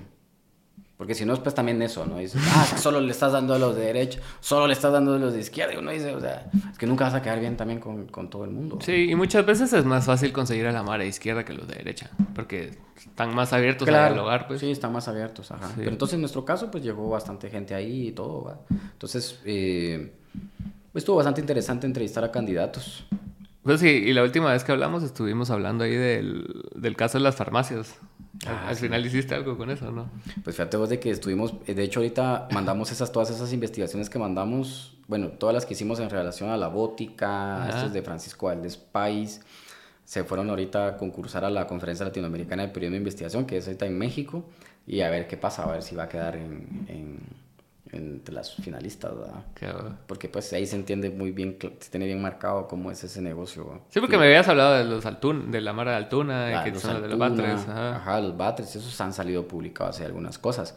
Pero sí es bastante interesante. Y bueno, publicamos una del Hospital Roosevelt algo así, y, y, también va cómo daban prebendas a la jefa de microbiología una computadora gamer, si es gamer y cosas así para el hijo de ella, creo yo, ¿va? Y a cambio de que avalara, pidiera cosas de, de, los Altuna. Que, ajá, que tienen esta farmacéutica, se me olvidó ahorita el nombre de, los, la farmacéutica de los Altuna. Em, no era lo mismo de los Batres, ¿no? ¿Ah? No, no, no, no, no, Entonces es como que todas esas cosas, toda esa marufia que hay, vos. Es que eso es lo que ahorita siento yo. O sea, el, el, tema de las, de las medicinas aquí en Guatemala, yo, yo sí lo siento así muy muy turbio. O sea, si, si no, no dejar de que esté bien o no, va. Pero sí es un, es un negocio que genera demasiado dinero para pocas personas. Para pocas familias. En detrimento de la salud de millones de personas que somos. Eso, eso, eso, para mí no hay, no hay peor, peor crimen que puedas cometer Dale, dice aquí. Te, cuando te enriqueces negociando con la salud de la gente. Eso Eso, es lo- lo... más ruin para mí, Sí. Eso es lo más ruin. Y eh, Prefiero que hagas dinero por cocaína, que sabes que es una mierda y la gente que lo consume sabe que es una mierda, pero por la salud de la mara, sí. Sí, o sea, hacer ese, o sea, mira la pandemia, o sea, la pandemia, Sí. la pandemia fue la oportunidad perfecta de los empresarios de las medicinas para enriquecerse más. ¿no? Sea, ya, mira el claro ejemplo, Alan Mejía, el dueño de esta empresa, el- uno de los mejores amigos del hijo de Alejandro Yamatei. Ajá. El tipo vendía, eh, vendía productos eh, electrónicos. Ajá. Y el tipo en la pandemia empezó a vender mascarillas y todas esas cosas sin tener licencia sanitaria. Millonarios contratos en el Ministerio de Salud y se hizo millonario. Sí, pues. Y después celebrando su boda ahí en el zoológico La Aurora, ¿va? En medio, en plena pandemia se casó y todo el rollo. Derrochando plata, ¿va? Ah. Plata que ganó con los recursos del Estado, ¿va? Ahí claramente es como un tipo se enriqueció. A, esa- Claro. a él la pandemia le sirvió para enriquecerse. Claro.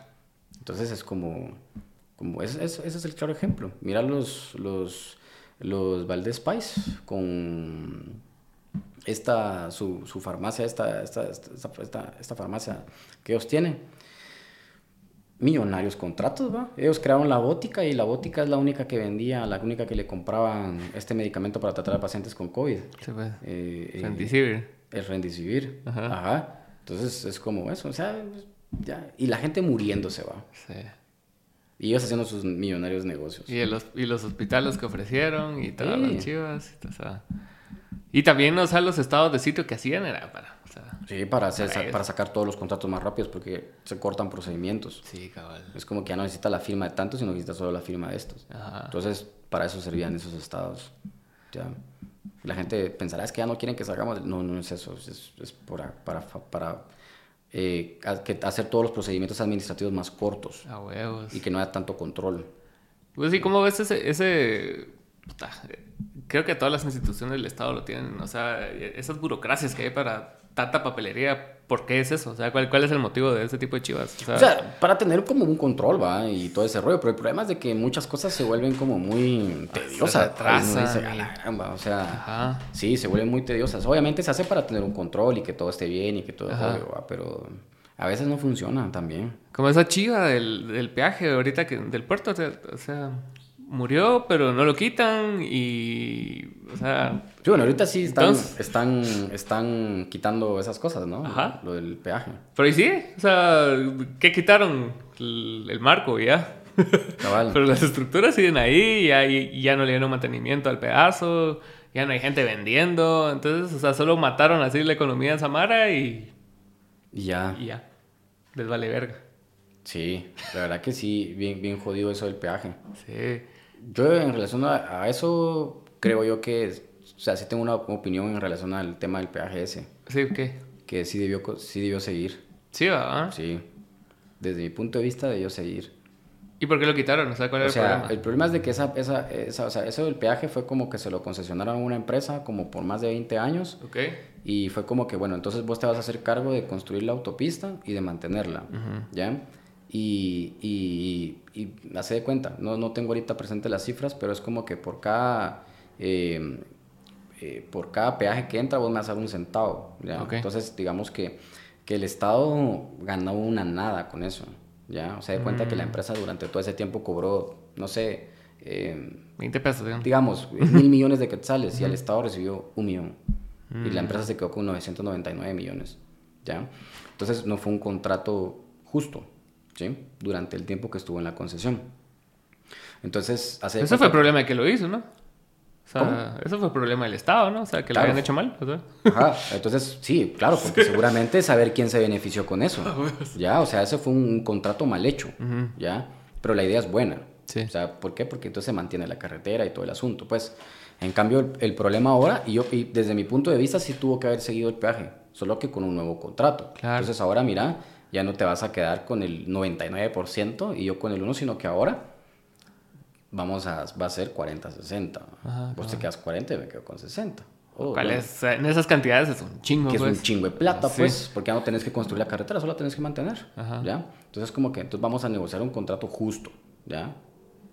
Y la carretera va a seguir. En cambio ahora pasó a manos del Estado, el Estado la va a descuidar Y ya. y ya se arruinó, ¿ya? Entonces para mí sí, sí tuvo que haber seguido el, el peaje. Es que sí. O sea, vos ves un montón de carreteras en otros países, hay peaje, Ujú. pero la carretera está impecable. Sí. En cambio aquí quitaron el peaje con una medida populista. Porque eso es. Sí, qué bueno. Una medida populista de todos los que apoyaron quitarle el peaje. Eh, y, el- y la carretera se va a hacer pedazos. No le van a dar el mantenimiento. No. En cambio esa empresa privada tenía que darle mantenimiento sí o sí. Sí. ¿Ya? Y por eso está que no se comparte el peaje. ¿Ya? Entonces, como te digo, se tuvo que haber hecho un nuevo contrato justo que, que, que, que sí a- ayudara a los intereses del Estado y el peaje. Porque la gente ya lo tenía. Eso de decir que la gente, que su economía, no, la gente ya sabía que tenía que pagar sus Sí, 15 ya lo quetzales. sabía, la gente pues, lo pagaba. sí, sí, lo pagaba. Ya, lo pagaba. ¿Ya? Y no es mucho, siquiera eran 30 quetzales. ¿Ya? ¿Ya? Entonces es como que la gente lo paga. Sí. ¿Ya? Y yo, yo- y yo estoy seguro que en otros lados la gente estaría dispuesta a pagar Con tal tener, bien. con tal de tener una buena carretera. ¿Ya? Porque te da esa garantía. Sí, mira, todas estas carreteras, ¿Ya? todas están hechas mierda. ¿no? Sí, pero yo sí creo que el peaje tuvo que haber seguido. Tuvo que haber seguido con un nuevo contrato que, que beneficiara al Estado. ¿ya? Sí. Porque así te garantizas que esa carretera, que es importante, siga fluyendo, siga fluyendo y esté en buenas condiciones. Si ahorita se lo cortaste y el Estado, como vos dijiste, la va a abandonar. El Estado no le va a No, invertir va lo, nada, que, pues. lo que se tendría que darle. ¿va? En cambio, digamos que esa empresa, pues ahí estaba y cuando pasaba algo, pum, rápido. Sí, ¿ya? Porque se dedicaban a eso específicamente. ¿ya? Sí. Llamarnos. Ajá. Exacto, que era, se dedicaba específicamente a eso. ¿Cómo, Entonces, la- cómo se llama la otra carretera, la alterna? La, la otra carretera que va al puerto, que es privada también. Que tiene, la FAS. La, la. La VAS, perdón. Ajá. La. Ajá. La VAS, esa está impecable, pues. ¿no? Claro, pues digamos que esa, es- esa es privada como tal, ¿va? Ajá, ajá. Ajá. Entonces, pero entonces digamos que, que, que, que es eso. Entonces sí había que darle como su, su mantenimiento, pues. O sea, como al final, el tema de los peajes y las carreteras concesionadas para mí es- eso ayuda. Sí, ayuda. Porque entonces el Estado, si no puede, entonces cede. Cede responsabilidades. Y porque el Estado así lo hace con muchas cosas. El Estado cede muchas responsabilidades porque no tiene la infraestructura, no tiene el equipo, no tiene muchas. Entonces lo que haces es concesionar, porque sabes de que no tienes las posibilidades de tenerlo en óptimas condiciones. Pero entonces se lo vas a dar a una empresa privada. Pero lo que sí tienes que negociar es que, la- que sea un contrato justo, en el que vos vas a recibir una buena ganancia. Pero si vas a recibir un centavo por cada 20 quetzales que entra, entonces en eso no es justo. Sí, no. ¿ya? Porque entonces ahí alguien se quedó con plata, alguien está recibiendo debajo de la mesa a alguien cuando se firmó ese contrato. Entonces, ya. Pero el problema fue que una fue una medida populista Ujú. que a largo tiempo va a tener consecuencias. Y los va a tener bien fuerte. Cuando esa carretera esté bien afectada. Ya ya. cuando sea otro libramiento, o sea, ya cuando sea algo que esté cayendo, que esté así, que nadie quiera arreglar ya. Exacto. Entonces como que, ay, va a ver qué se va a hacer, que no sé qué. Entonces como, pues va. ¿Y cómo envejecen mal ese tipo de cosas? O sea, con ese tipo de ejemplos te das cuenta de cómo envejecen mal las licitaciones que hacen por beneficios personales. Exacto. Va, no, no es cuestión de que, ah, pero ganaste dinero en cinco años, pero hiciste mierda el país dentro de 20, ¿va? porque alguien va a quitar esa licitación que alguien se benefició hace un vergo de tiempo y... Porque va a decir fue un negocio corrupto para alguien. Y lo quitamos. Ajá. Ya, ya ahora van a poder pasar sin pagar. Ay, qué bonito, pero ¿y qué? Sí, pero ¿y qué? Ajá, exacto. Sí, porque ahorita vas y miras que. O sea, la grama está hasta aquí ya. O sea, ya ni están cortando la grama. Después se va a empezar a hacer huevo la carretera. Y, Ya no hay control también. ¿Y dónde van a estar los que lucharon porque esa cosa la quitaran? Pues no van a decir, ah, no, mucha, me equivoqué. eh, Exacto. No, no van a la cara. Entonces era una medida populista. Sí, muy populista. Muy populista. ¿ya? Pero la quitaron, ¿va? Y las consecuencias no las vas a ver hoy, mañana, las vas a ver en Ah, un tiempo. sí, claro. ¿ya? Como si vos vas a empezar a ver esas cosas. ¿ya? Sí. Por ejemplo, si alguien se quedaba ahí, llegaba la grúa y te auxiliaba, entiendo yo, Dios tenían su servicio ahí. Ahora te quedas y, y ¿qué onda? Va?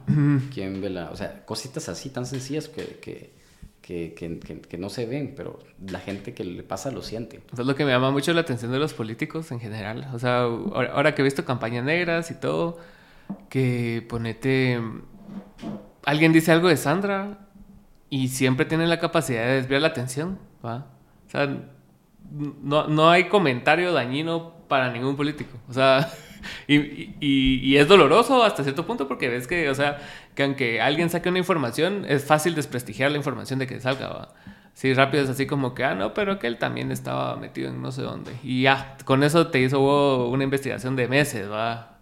Y, y me parece sorprendente en el caso de Sandra porque ponete, na- eh, cambió el discurso que traía de las últimas de los últimos ocho años a uno completamente opuesto y pues como que sin nada pues y la Mara se lo está comprando y es así como que Claro. puta, bro o sea ella era la comunista antes. Sí, cabal, cabal era, era- antes era la comunista. Sí, y ahora salió con que es pro familia y puta y toda la mierda y claro, porque, porque quiere irse a ese grupo, por ejemplo, selecto. Ajá, eh, que, por ejemplo, los votantes de Armando Castillo, él es súper conservador, de derecha, él lo ha dicho. Y él pro familia, pro vida y por, por todo esto. Entonces, eh, es un voto bien alineado el que tiene él, porque él en las pasadas elecciones también compitió y también recibió aproximadamente esa misma cantidad de votos, como 400 mil. Solo que no lo vimos, pero él quedó como en cuarto o quinto lugar en las elecciones pasadas. ¿Igual? también. Igual, y Ah, recibió esa misma cantidad de votos. Entonces, digamos de que él tiene un votante disciplinado. O sea, Armando Castillo tiene un, vo- un voto discipli- disciplinado de, de sus, de, sus, de sus votantes.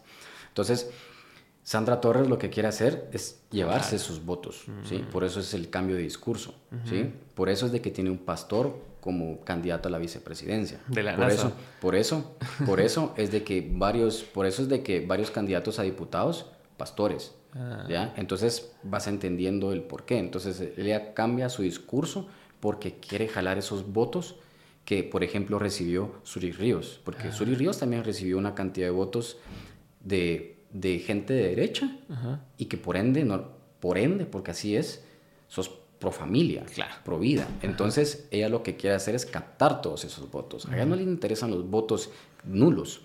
A ella no les interesan los votos, no, a ella le interesan los votos de Manuel Conde, de Suri Ríos y los de Armando Castillo, que es un voto de derecha, sí conservador conservador. Entonces, si haces la suma de todos esos votos, son como 1.2 millones de votos adicionales para ella. Entonces, ahí es cuando lo pensás y decís, bueno, ya. Por eso ella no se preocupa por otras cosas. Está enfocada en eso. sí. ¿sí? Entonces, ahora es cuando vas entendiendo el discurso de Cash Luna, el discurso de Jorge H. López, el discurso de Sergio Enríquez. gran estrategia ¿va? Es una gran estrategia. sí ¿Ya? Y es la estrategia la que es su estrategia más fuerte. Entonces, eso es el por qué un pastor como candidato a la vicepresidencia, por qué meter a pastores e hijos de pastores en sus candidaturas a diputaciones y por qué el cambio de discurso. Es eso. Ella le está apuntando a eso. Ella quiere Ella ser. quiere quedar y quedar Ella quiere quedar. Y su estrategia ahora madre para quedar es esa. Ir a ese voto conservador. Sí, porque sabe que país, eh, Guatemala es un país conservador. sí ¿sí? Entonces ella dice, el voto nulo, mucho el voto nulo va a ir a favor de Bernardo. Otros tipos de votos van a ir eh, eh, a Bernardo. Pero ella, está, ella quiere esos, esos, esos, esos- los votos de esas tres personas. sí Porque es un voto conservador. sí El de Armando, el de Suri Ríos y el de Manuel Conde. Y los conservadores son, o sea, como una clase bien influyente, ¿va? O sea, no, Claro. no, no es que sean así, o sea, sí son bastantes, pues, obviamente, porque el país así es. Pero las personas conservadoras usualmente son empresarios y son más Exacto. así, que es pro familia. Exacto, y- entonces por eso yo digo que, que, que cuando ahorita con lo que salió la encuesta y salió todo eso, poniendo a Bernardo por muy arriba de Sandra Torres, claro, eh, que te da un- una fotografía del momento que se hizo esa encuesta, pero que eso que tiene que servir para Bernardo para seguir trabajando y Sandra para va a reacomodar más sus piezas. O sea, Bernardo tiene que saber y Semilla tiene que saber de que esa, esa encuesta le va a servir mucho a Sandra para meterse en otros lugares. Sí, claro. O sea, quien más puede utilizar mejor esa información es Sandra. ¿verdad? Entonces, no hay que dar por victoria. sí, va. No hay que dar por victoria. Ahorita lo que menos tiene que hacer es eso. Darse por servidos, decir, ya, ya somos los próximos. No, no, no. Porque no sabes qué va a pasar. Sí. Porque imagínate que gane Sandra Torres. Ajá. ¿Qué van a salir a decir? Fraude. Fraude. Ya. Pero no, fue que tal vez se confiaron. Sí. Ya. Porque Y- lo que sí se ha Y demostrado. ellos no pueden hacer nada en, contra de ese discurso. Porque pues, lo que ¿no? sí se ha demostrado es de que es muy difícil hacer fraude en Guatemala. te has dado cuenta con todo lo que ha pasado. O sea, es muy difícil hacer fraude en Guatemala con el tema de las elecciones. Sí. Es muy difícil, ¿ya? Mira las papeletas y todo ese rollo, o sea, es bien complicado. Sí, es. Es, no, no, o sea, no es tan fácil hacer fraude, porque los que participan es la ciudadanía, ¿ya? Entonces, no, tienes que tener un chingo de gente conspirando para hacer fraude. Lo que me contaron hace poco, así, Ya. chisme, eh, es de que lo, que lo que pasó ahorita, que por lo que cayeron candidatos así fuertes también, que no sé si era parte de un fraude o solo, saber. La cosa es de que ponete cuando, cuando estaban evaluando los votos y que están los fiscales y toda la mara, entonces ponete la intención de voto se tiene que ver reflejada y bien marcada, ¿verdad? Ujú. pero habían casos en donde a pesar de que la intención de voto estaba bien marcada, se pasaba un, rat, un cachito la línea hacia otro partido. Entonces un fiscal decía, esto es voto nulo. Sí. Ah, Sí, al final ese es el, pa- el papel del fiscal, de que tiene que jugar. Entonces, como no, y resulta que ese candidato por el que votaron o porque la intención estaba de ese candidato no tenía fiscal su partido en esa mesa. Entonces, no, no hubo quien peleara ese voto. ajá, y entonces, razonaban el voto y era así como, bueno, sí. entonces modo. sí, bueno, como no tienen fiscal el otro, bueno, entonces, eh. ¿qué dicen los demás? Nulo, nulo. Entonces es como eso va. Por eso es importante también la presencia de tener fiscales en cada mesa para garantizar de que se están respetando la- el voto de la gente. Sí, sino que pisaba. Ajá, entonces como te digo, pero entonces como te digo, ahorita lo que tienen que hacer ambos candidatos es seguir con su campaña.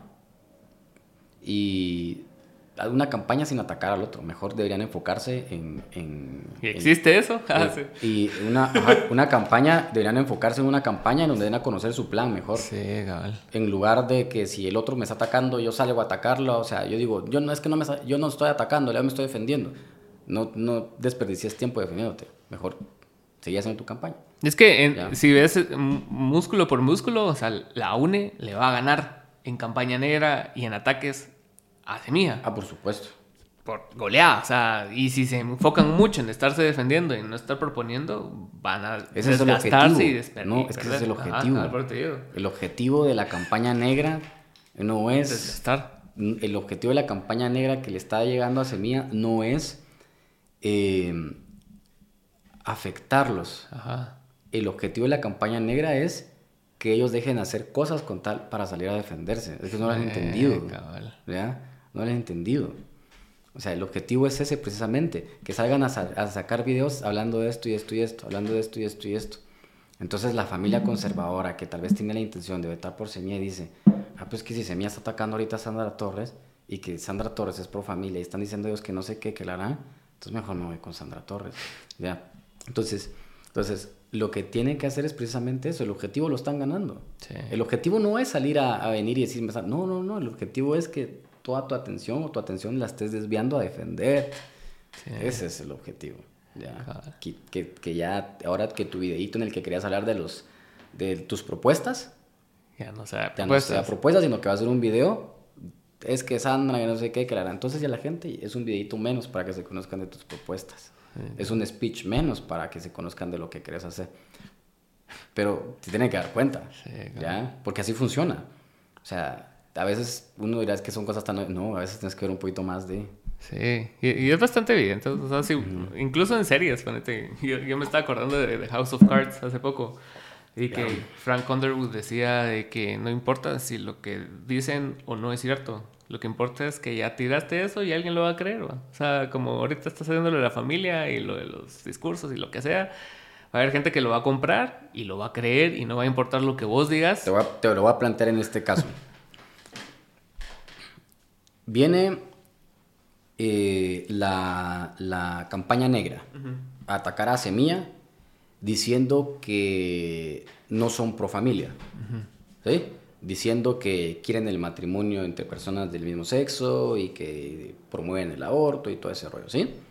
Entonces, al escuchar esa campaña negra, va a salir Semilla a decir, miren la campaña negra que están sacando en nuestra contra, ¿sí? Pero no marcan una posición. Pues, ajá. Entonces la gente que tiene dudas entre Sandra y Torres dice, es- pero no, mar- pero no negaron esto. O sea, están, están diciendo que rechazan esto, pero no marcan una posición en que sí que es lo que quieren o no quieren. Pero entonces yo me quedo con la candidata que sí dice que es pro vida, porque es lo que yo creo que debería ser. Ajá. ¿ya? Pero estos, estos salen a decir, la Sa- Sandra Torres nos está atacando con esta campaña negra, pero no salen a decir si somos pro familia o no somos. Entonces, entonces la gente dice, entonces ellos dicen de que es campaña negra, de que es Sandra los que lo está atacando, pero no me dejan en claro si es cierto o no es cierto lo que están diciendo ahí, no me dejan claro su postura. Claro. Entonces, entre esa duda de postura, entonces ellos dicen, no, pues nosotros somos pro familia. Ah, bueno, entonces yo me quedo con Semilla, porque yo soy también pro familia, pero dicen, no terminan de marcar su posición en ciertas cosas, entonces dicen, no, mejor me sirve a mí para irme mejor para acá. Sí. ¿Ya? Entonces es como, como eso. ¿Y crees que es más fuerte el, el, voto de estos tres candidatos conservador que el voto de las personas que sí son pro, pro LGBT y pro todo eso? ¿Sí crees que es un voto más grande? El tener este, esta, este, Ah, yo creo esta que- calidad de voto. Sí, yo creo que... El voto que- pro familia es más fuerte que el voto pro aborto, digamos. Ajá, ah, pues yo diría que el voto conservador es potente. Sí. El voto conservador es el que ha puesto presidentes. Sí, pues.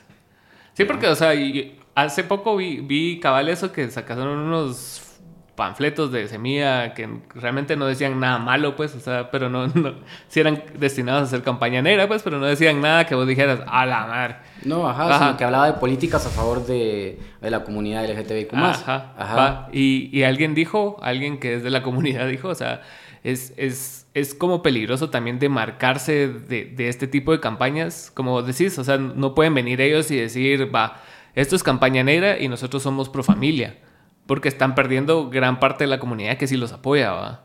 Entonces tampoco puedes ser tan tajante con unas cosas porque tenés a esta comunidad a la cual vos también estás enfocado en porque es la mara que va a votar por dos sí o sí. Claro. ¿va?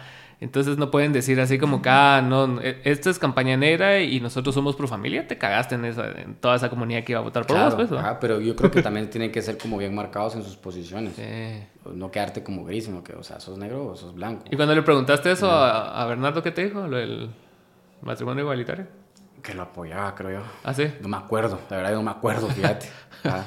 Pero lo vamos a entrevistar. Sí. Ajá. Entonces, a ver qué tal. A ver qué dice ahora. Ah.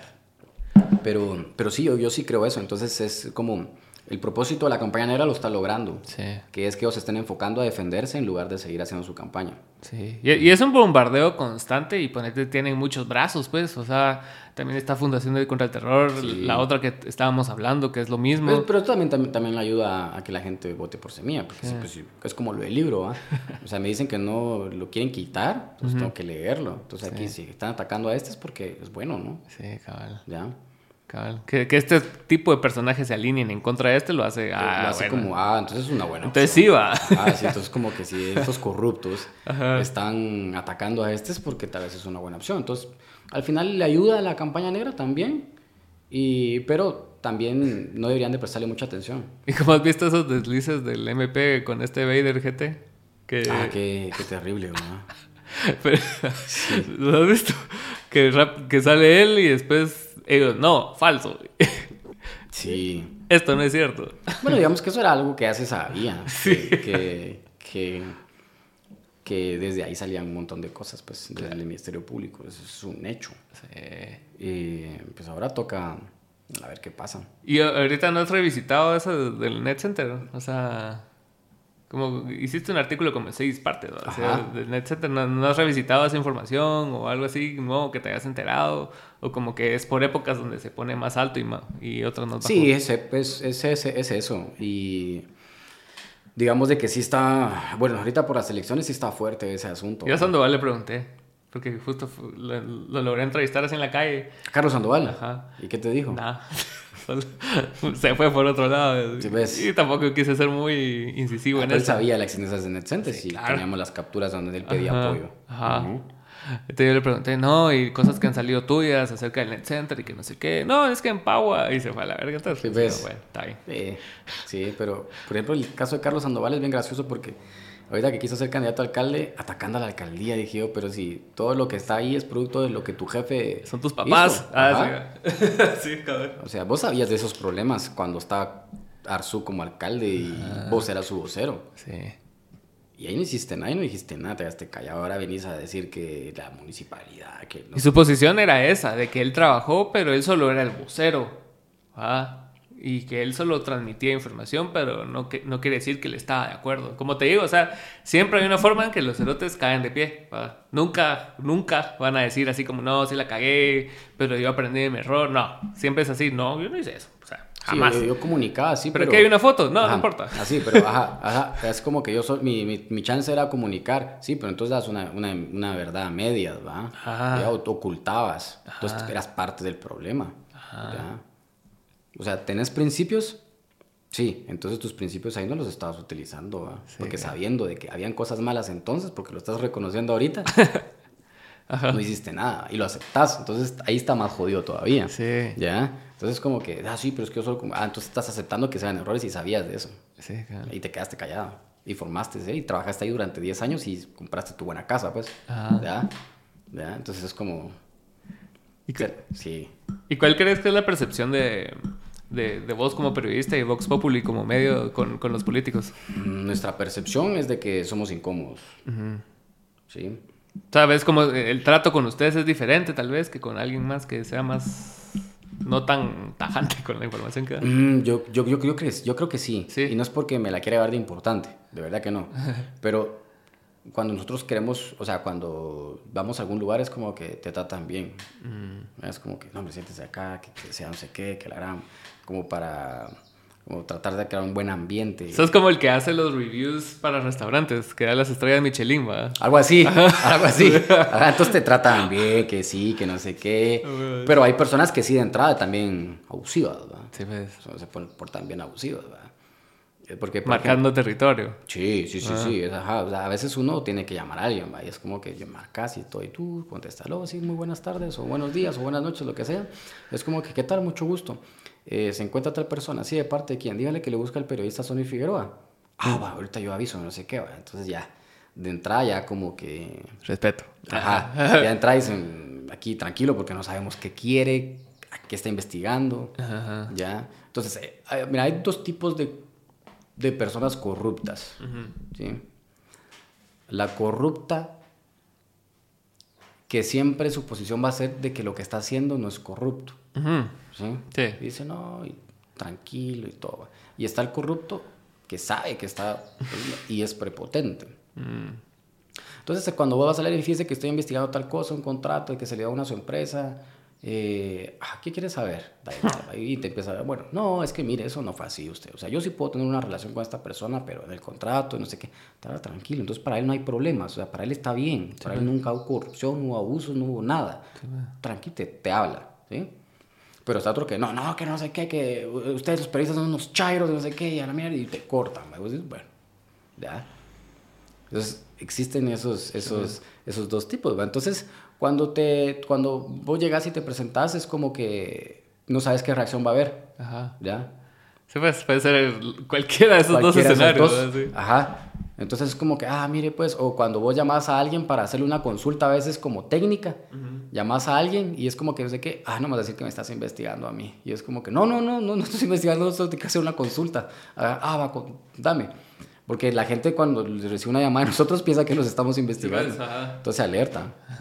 Ajá, y te digo, a menos que tengas cola machucada. No, pues, pero pues, no sabe, pues, o sea, ¿qué, qué puedo aparecer? Yo así como que, ajá. Entonces, como que, pero es como... Apuntado en la como- lista. Ajá, como eso, o sea, eh, eso, eso, fíjate. O sea, sí, o sea, te recibes de todos comentarios y tratos cuando haces esto. Es que sí, eh, ese término de Chairo está, no sé, o sea, como tergiversado porque ya, ya, ya notas cuando es solo por repetición. Exacto. Que lo dicen. Ajá. Hay gente que sí lo dice y, Ajá, y sí sabe. y sí sabe. Ajá. Ajá. Pero el 90% de la mara solo dice, ah, que este es Chairo. ¿Y, y, y qué es Chairo? Es Chairo. Ajá, cabal. ¿qué es Chairo? Decime qué es Chairo. Pues. ¿Por qué soy Chairo? ¿Por qué dices que yo soy Chairo? ¿Ya? Pero sí, eh, pero así te has topado con gente. Por ejemplo, cuando estábamos investigando lo de la, lo de la, la bótica, la Chapultepec y todo ese rollo, porque era como, era parte de lo mismo, toda la corrupción. Eh, hablamos con el fundador de una sociedad anónima que fue el que le vendió esa empresa a los Valdespais, la Bótica, precisamente. No, era eh, su plaza. Su plaza es la empresa propiedad de la cervecería Chapultepec. Ok, ok. Entonces, eh, el que vendió, el que el- hablamos con el, con el que fundó esta empresa, le dijimos, mira, o sea, tú ya no sos dueño, y él es como que, no, pero esa empresa la vendimos. O sea, él empezó súper tranquilo la conversación. Es como que, ¿qué tal? Mucho gusto, sí, tal y tal. Ah, pero esa empresa yo ya la vendí. Ah, usted se la vendió, sí. ¿Cuándo la vendió? La, la vendí. ¿A quién se la vendió? A Jairo Ponce. Ah, ok, ya, ya entendí. Dije, ok. Y, y, él se la compró. Sí, es que con él teníamos negocios y vendíamos nuestra medicina y él lo hacía y todo el rollo. Fue como que, ah, genial. Permítame, solo voy a tener una llamada. Se fue. Y después ya regresó. Sí, yo sé quiénes sos vos, sos Sony Figueroa, sí, periodista, este de izquierda, que sí, aliado de Juan Francisco Sandoval. Y, y, y si ustedes siguen publicando algo, yo los voy a denunciar. O sea, pum, cortó. Entonces dije, algo tuvo que ver en medio de esa llamada. O sea, habló con alguien que le dijo, mira, esos chavos, ta, ta, ta. Entonces, sus dos posturas, ¿verdad? Claro. Entonces, como que, bueno, ya. Pero... Sí, fijo, preguntó y dijo, mira, me está llamando Sony, ¿qué onda? Y él, y él ah, ese será te, Ajá, entonces es como eso. Mandaron a la verga. Ajá, ajá, sí. Entonces como, tío, yo súper tranquilo, así como que, que, ah, yo, ¿qué tal? Sí, no, pues sí, no, mire, yo le digo, o sea, ya así como amenazándote que tus abogados y mm, eso. Sí. Y, pero te topas con todas esas posturas. Esos motivos hay de todo. Como lo que va a pasar. Ahorita ya vamos a cumplir un año de lo de gallos. Y, y sí, ahí en el aire, ¿va? O sea, solo no se resolvió ni nada. No pasó nada, ¿va? Ah, lo de la gallo, ¿va? Sí. Sí. Ya, el, ¿qué? El otro mes, ¿va? Sí. ¿Septiembre? Sí, cierto. Sí. Casi un año. Y nada. Y nosotros fuimos los pocos que... Y nadie dijo nada. Nadie dijo nada. Ajá.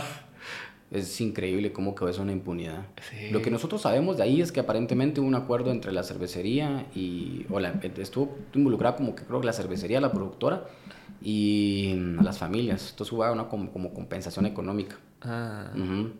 Sí, porque del lado de las personas que yo conozco de ahí adentro, es, le siguen echando la culpa a la Mara. O sea, no a la organización. Ah, no, sí, claro. La ah. gente siempre va a ser la culpable. Ajá. Ah, sí. Aquí estaban bolos, que son bien sí. mulas. Ah, sí. Ajá, sí. La, la, la, la, responsabilidad siempre va a ser de la gente. Sí. Nunca van a aceptar su responsabilidad. Pero independientemente haya o no haya un acuerdo, uh -huh. sí tiene que haber investigación penal. Sí. Solo con lo que nosotros publicamos y el audio de ese señor que dice, es que yo no, yo no estuve ahí, no sé por qué me metieron. Para empezar ahí hay una falsificación de documentos y un montón de cosas, o sea. Sí. O sea, le decimos, mire, hablamos con usted, usted trabaja en tal empresa. Sí, perfecto. Mire, es que usted estuvo tal día en tal evento. No, yo no estuve ahí, yo estuve en la capital. ¿En qué evento? El de piso 5, algo así, me dijo. Piso 21. Piso 21, cabal, ajá.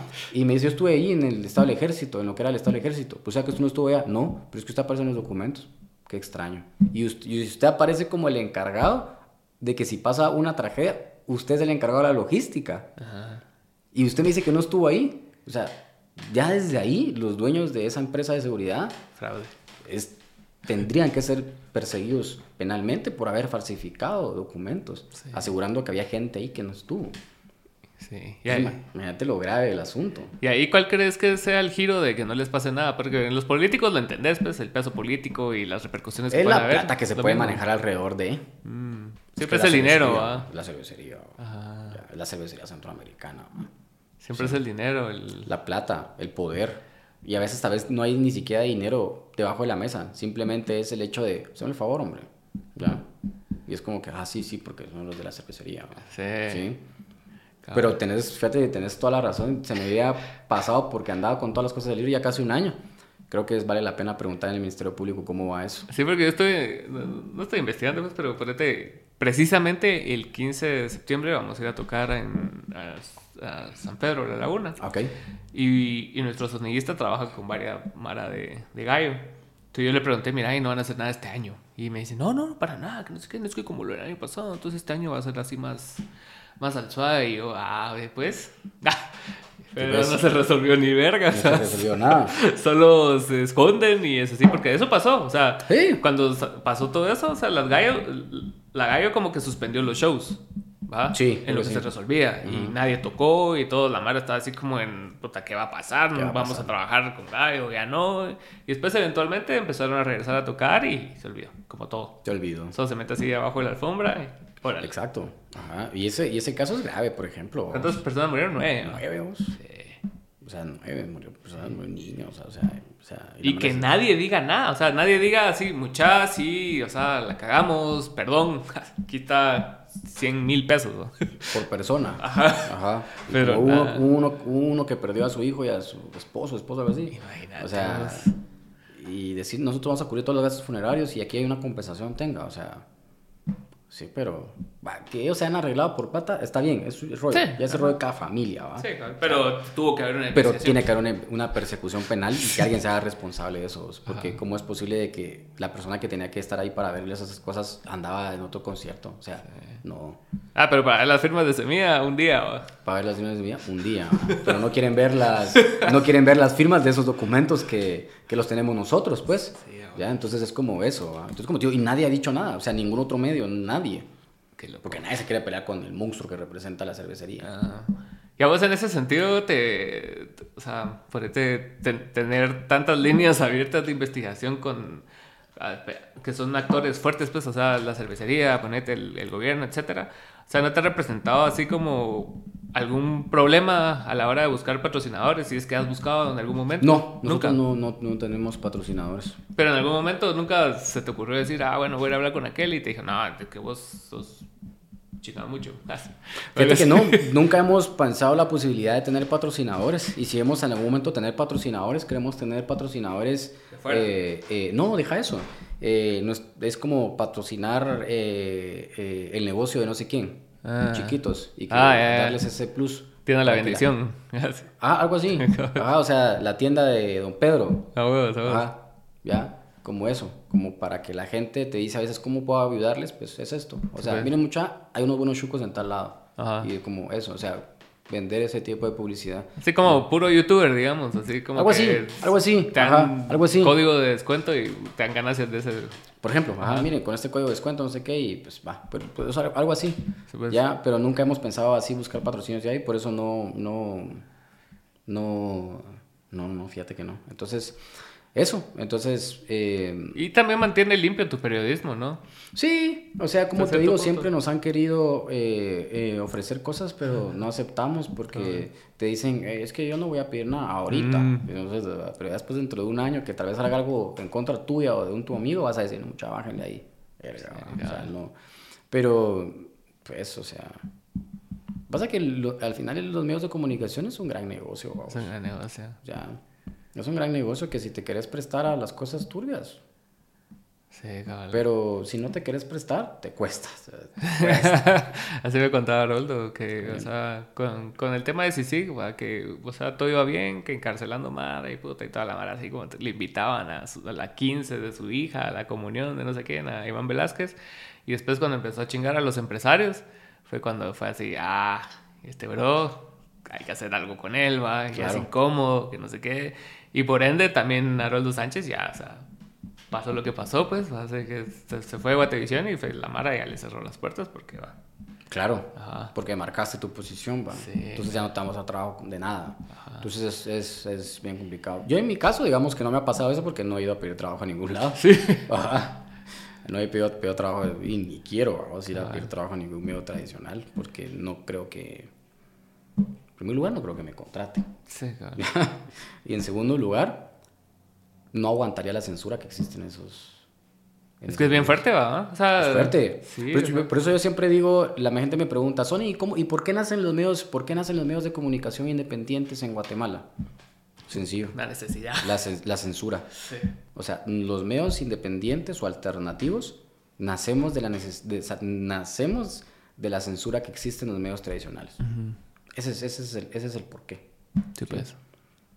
Cuando vos vas a ver quiénes son los fundadores de todos los medios independientes, uno por uno, te das cuenta que son personas que han trabajado en medios comerciales tradicionales y que sufrieron censura y, y mejor decidieron Sí, claro. fundar algo propio. Es que sí, es Me bastante. preguntan, Sony, ¿cómo surge Vox Populi? Por eso mismo, la censura. ¿Ya? Surge de la censura que hay en los medios tradicionales. Claro. Entonces, porque te dicen no puedes publicar de esto, no puedes publicar de esta otra persona y todo. Sí, porque me contabas que te decían, Sony, cuidado. Cuidado, ¿eh? cuidado, ¿va? no le pregunté. ¿ya? Entonces, entonces, es por eso. Entonces me decían, mire, mejor le preguntas o a decir, mejor pregunto nada, pues decía, ¿para qué? Sí. Entonces, como que es eso. Entonces, los medios independientes nacemos de, de la censura que existe en los medios de comunicación tradicionales. sí. Entonces, como te digo, entonces sí, entonces al final te vas haciendo de anticuerpos, pues, y, y, y, y hay empresarios y políticos que tienen como mucha, mucha incidencia en medios. Sí. Entonces, si en algún momento se sabe de que un periodista incómodo llegó a trabajar ese mes, como que me lo sacas o me lo alineas. Plato plomo, diría Pablo Escobar. Vale, entonces es como, te toca, ¿va? Entonces es como que, entonces te digo, sí, eh, no me ha pasado nada de eso. Sí. No me ha pasado nada de eso, pero yo no, sí no creo que vaya a trabajar un medio tradicional otra vez, un comercial. Yo siento que es, es una posición bastante de ventaja que tenés en, en ese sentido de, de, poder dar opiniones, pues, libres, ¿va? O sea, porque, o sea, miras a personas que realmente son libres en dar opiniones, tipo Luis Bonan. O no tiene ningún interés en Guatemala, Y, y se vive echando verga con los políticos porque puede, ¿va? Y tiene la libertad y tiene la solvencia y todo de cualquier cosa que le puedan hacer, no le pueden hacer ni verga, porque tiene el la suficiente independencia de hacerlo, pues. Entonces. Sí. pero en un lado no puedes decir algo, opinar y decir vos porque. Qué complicado, ¿va? Sí. ¿Ya? ¿Ya? Entonces, por eso yo no, como es lo que digo personalmente, digo, digo, yo no le digo nada a nadie. No le digo nada a nadie y por eso hablo súper tranquilo de cualquier tema, ¿ya? Y, es como relajado. Entonces, no, no ando con eso de que se me van a cerrar las, pues no. Y Vox Populi se, se o sea, tu visión de Vox Populi es siempre centrarse en, cosas locales o eventualmente querés salir así a Yo a Vox Populi lo visualizo en, los próximos cinco años como el medio referente de investigación en Guatemala. Ok. que lucha contra la corrupción y la impunidad. Ok. Desde ese espacio. Eh, no sé si eso, esa lucha va a implicar hacer investigaciones que vayan afuera y otras cosas, pero al menos sí lo sigo visualizando así. Okay. Sé que va a llegar a trabajar más gente y, y, vamos a seguir innovando en ciertas cosas, así como lo que hemos hecho con el libro. Eso fue como algo innovador. Sí. Ajá, algo que nadie lo había hecho y queremos seguir haciéndolo, o sea, trabajando en cosas innovadoras. Pues creo que se van a venir buenos proyectos que queremos hacer así, que haga un periodismo totalmente diferente. Sí. ¿ya? No el mismo periodismo. Sí, y, y, por lo menos se ve en los dos en los dos caras visibles de Vox Populi que, que, están centrados en como en el mismo objetivo, pues, están alineados los dos en el mismo objetivo, o sea, que no están así como que uno quiere una cosa, otro quiere otra, sino que los dos van, vamos con todo. Pues, vamos con todo. Y eso es lo que decimos, vamos, y ese es el periodismo que necesita Guatemala, vaya de frente. Cabal. Que no así con paja. necesita un periodismo que vaya de frente y que le diga al corrupto, usted es corrupto. ¿Y por qué? Porque aquí están todas las evidencias de esto. Yo creo que eso es lo que, la gente, lo que a la gente le gusta de nosotros. Que no nos estamos con casacas, ¿ya? Y se lo decimos de frente a la gente. O sea, no, no, no pensamos, o sea, en que será que va a traer cosas que sale o sale. Sí, los periodistas internacionales así son, son bien frontales, y son bien duros en sus críticas, en sus cosas a la Mara, y la Mara a, veces se queda así como, puta, le dijo eso al presidente de tal país. Sí, entonces es como ser duros, y yo creo que es, como te digo, es, creo que ese ha sido el éxito de nosotros. Fijo. No es, y no es porque yo me crea importante ni nada, para nada, pero yo creo que el éxito de nosotros es ese que la gente se siente identificada con lo que hacemos. Dicen, puta, esos majes van con todo. sí, majes no tienen pelos en la lengua. ¿ya? Entonces es como que, pues, Entonces es como precisamente eso. Entonces eh, tenemos que trabajar, eh, porque en Guatemala, eh, en Guatemala también pasa alguna característica interesante que es donde innovamos nosotros nunca se vio trabajando a una pareja de periodistas, ¿me explico? en el sentido de que mm. eh, siempre es un periodista o es un medio, pero nunca se había visto a dos periodistas trabajando así como en conjunto y sí, cabal. como que los dos son la marca, ¿me explico? A huevos, a huevos. ¿Ya? Entonces es como algo innovador también, ¿ya? Porque todas las investigaciones van firmadas por nosotros dos. Entonces no, no es una investigación de, alguien, de Sony o de Marvel, es una investigación de ambos. Entonces es como también algo bien innovador, entonces porque la gente ya no ubica uno ni ubica dos. ¿Ya? Y qué huevo que le hayan puesto al programa del combo. Sí, a huevo, o sea, yo creo que el presidente cuando dijo eso, o sea, el visado debe estar, ah, la gran puta, dije, ¿por qué les dije eso? ¿Por qué les puse nombres? Ajá, les cobraba regalías. ¿Por qué se los puse públicamente? Se los dije en esa conferencia, ¿va? Yo creo que ese tipo se debe de odiar cuando, por la frase de yo no quiero ser reconocido, también, va, porque esa es una frase que lo va a perseguir y ahí está el libro, va, y ya. Entonces yo creo que, queremos innovar ciertas cosas, hacer cosas diferentes, siempre en la misma línea. Y creo que también es muy importante que, los periodistas se enfoquen más en su imagen, también en su nombre, cosa que no pasa aquí. ¿Cómo así? ¿En, qué sentido? En el sentido de que ellos pueden ser su propia marca, ¿sabes? Ah, ok, no depender de un medio. Exacto. Ok, ok. Ujú.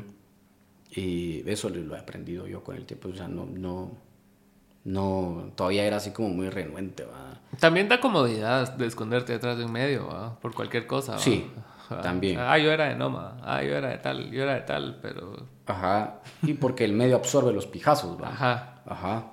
Porque tenés algo ahí, algo, una, como un paraguas legal que absorbe todo. Ajá. Pero si no lo tenés, es como que te van con todo también, ¿va? Y se van a vos. Ajá. Entonces, ¿qué es lo que pasa a veces a nosotros? La gente no conoce mucho a Vox Populi. Ah, pero si le decís Marvin, le decís ah, sí, yo sé quiénes son. ¿Ya? Pero si vos sabes Vox Populi, no. Cabal. Pero le mencionan su nombre y dice, ah, sí, yo sé quiénes son, el combo, dice. Mm. ¿Ya? ¿Ya? Entonces es como, entonces decimos, bueno, entonces hay que trabajar en las marcas, pues, porque al final ya tu nombre es una marca. Sí, eso es cierto. Y, y tenés que trabajar en ella, ¿va? Entonces, cosas que aquí no se hacen.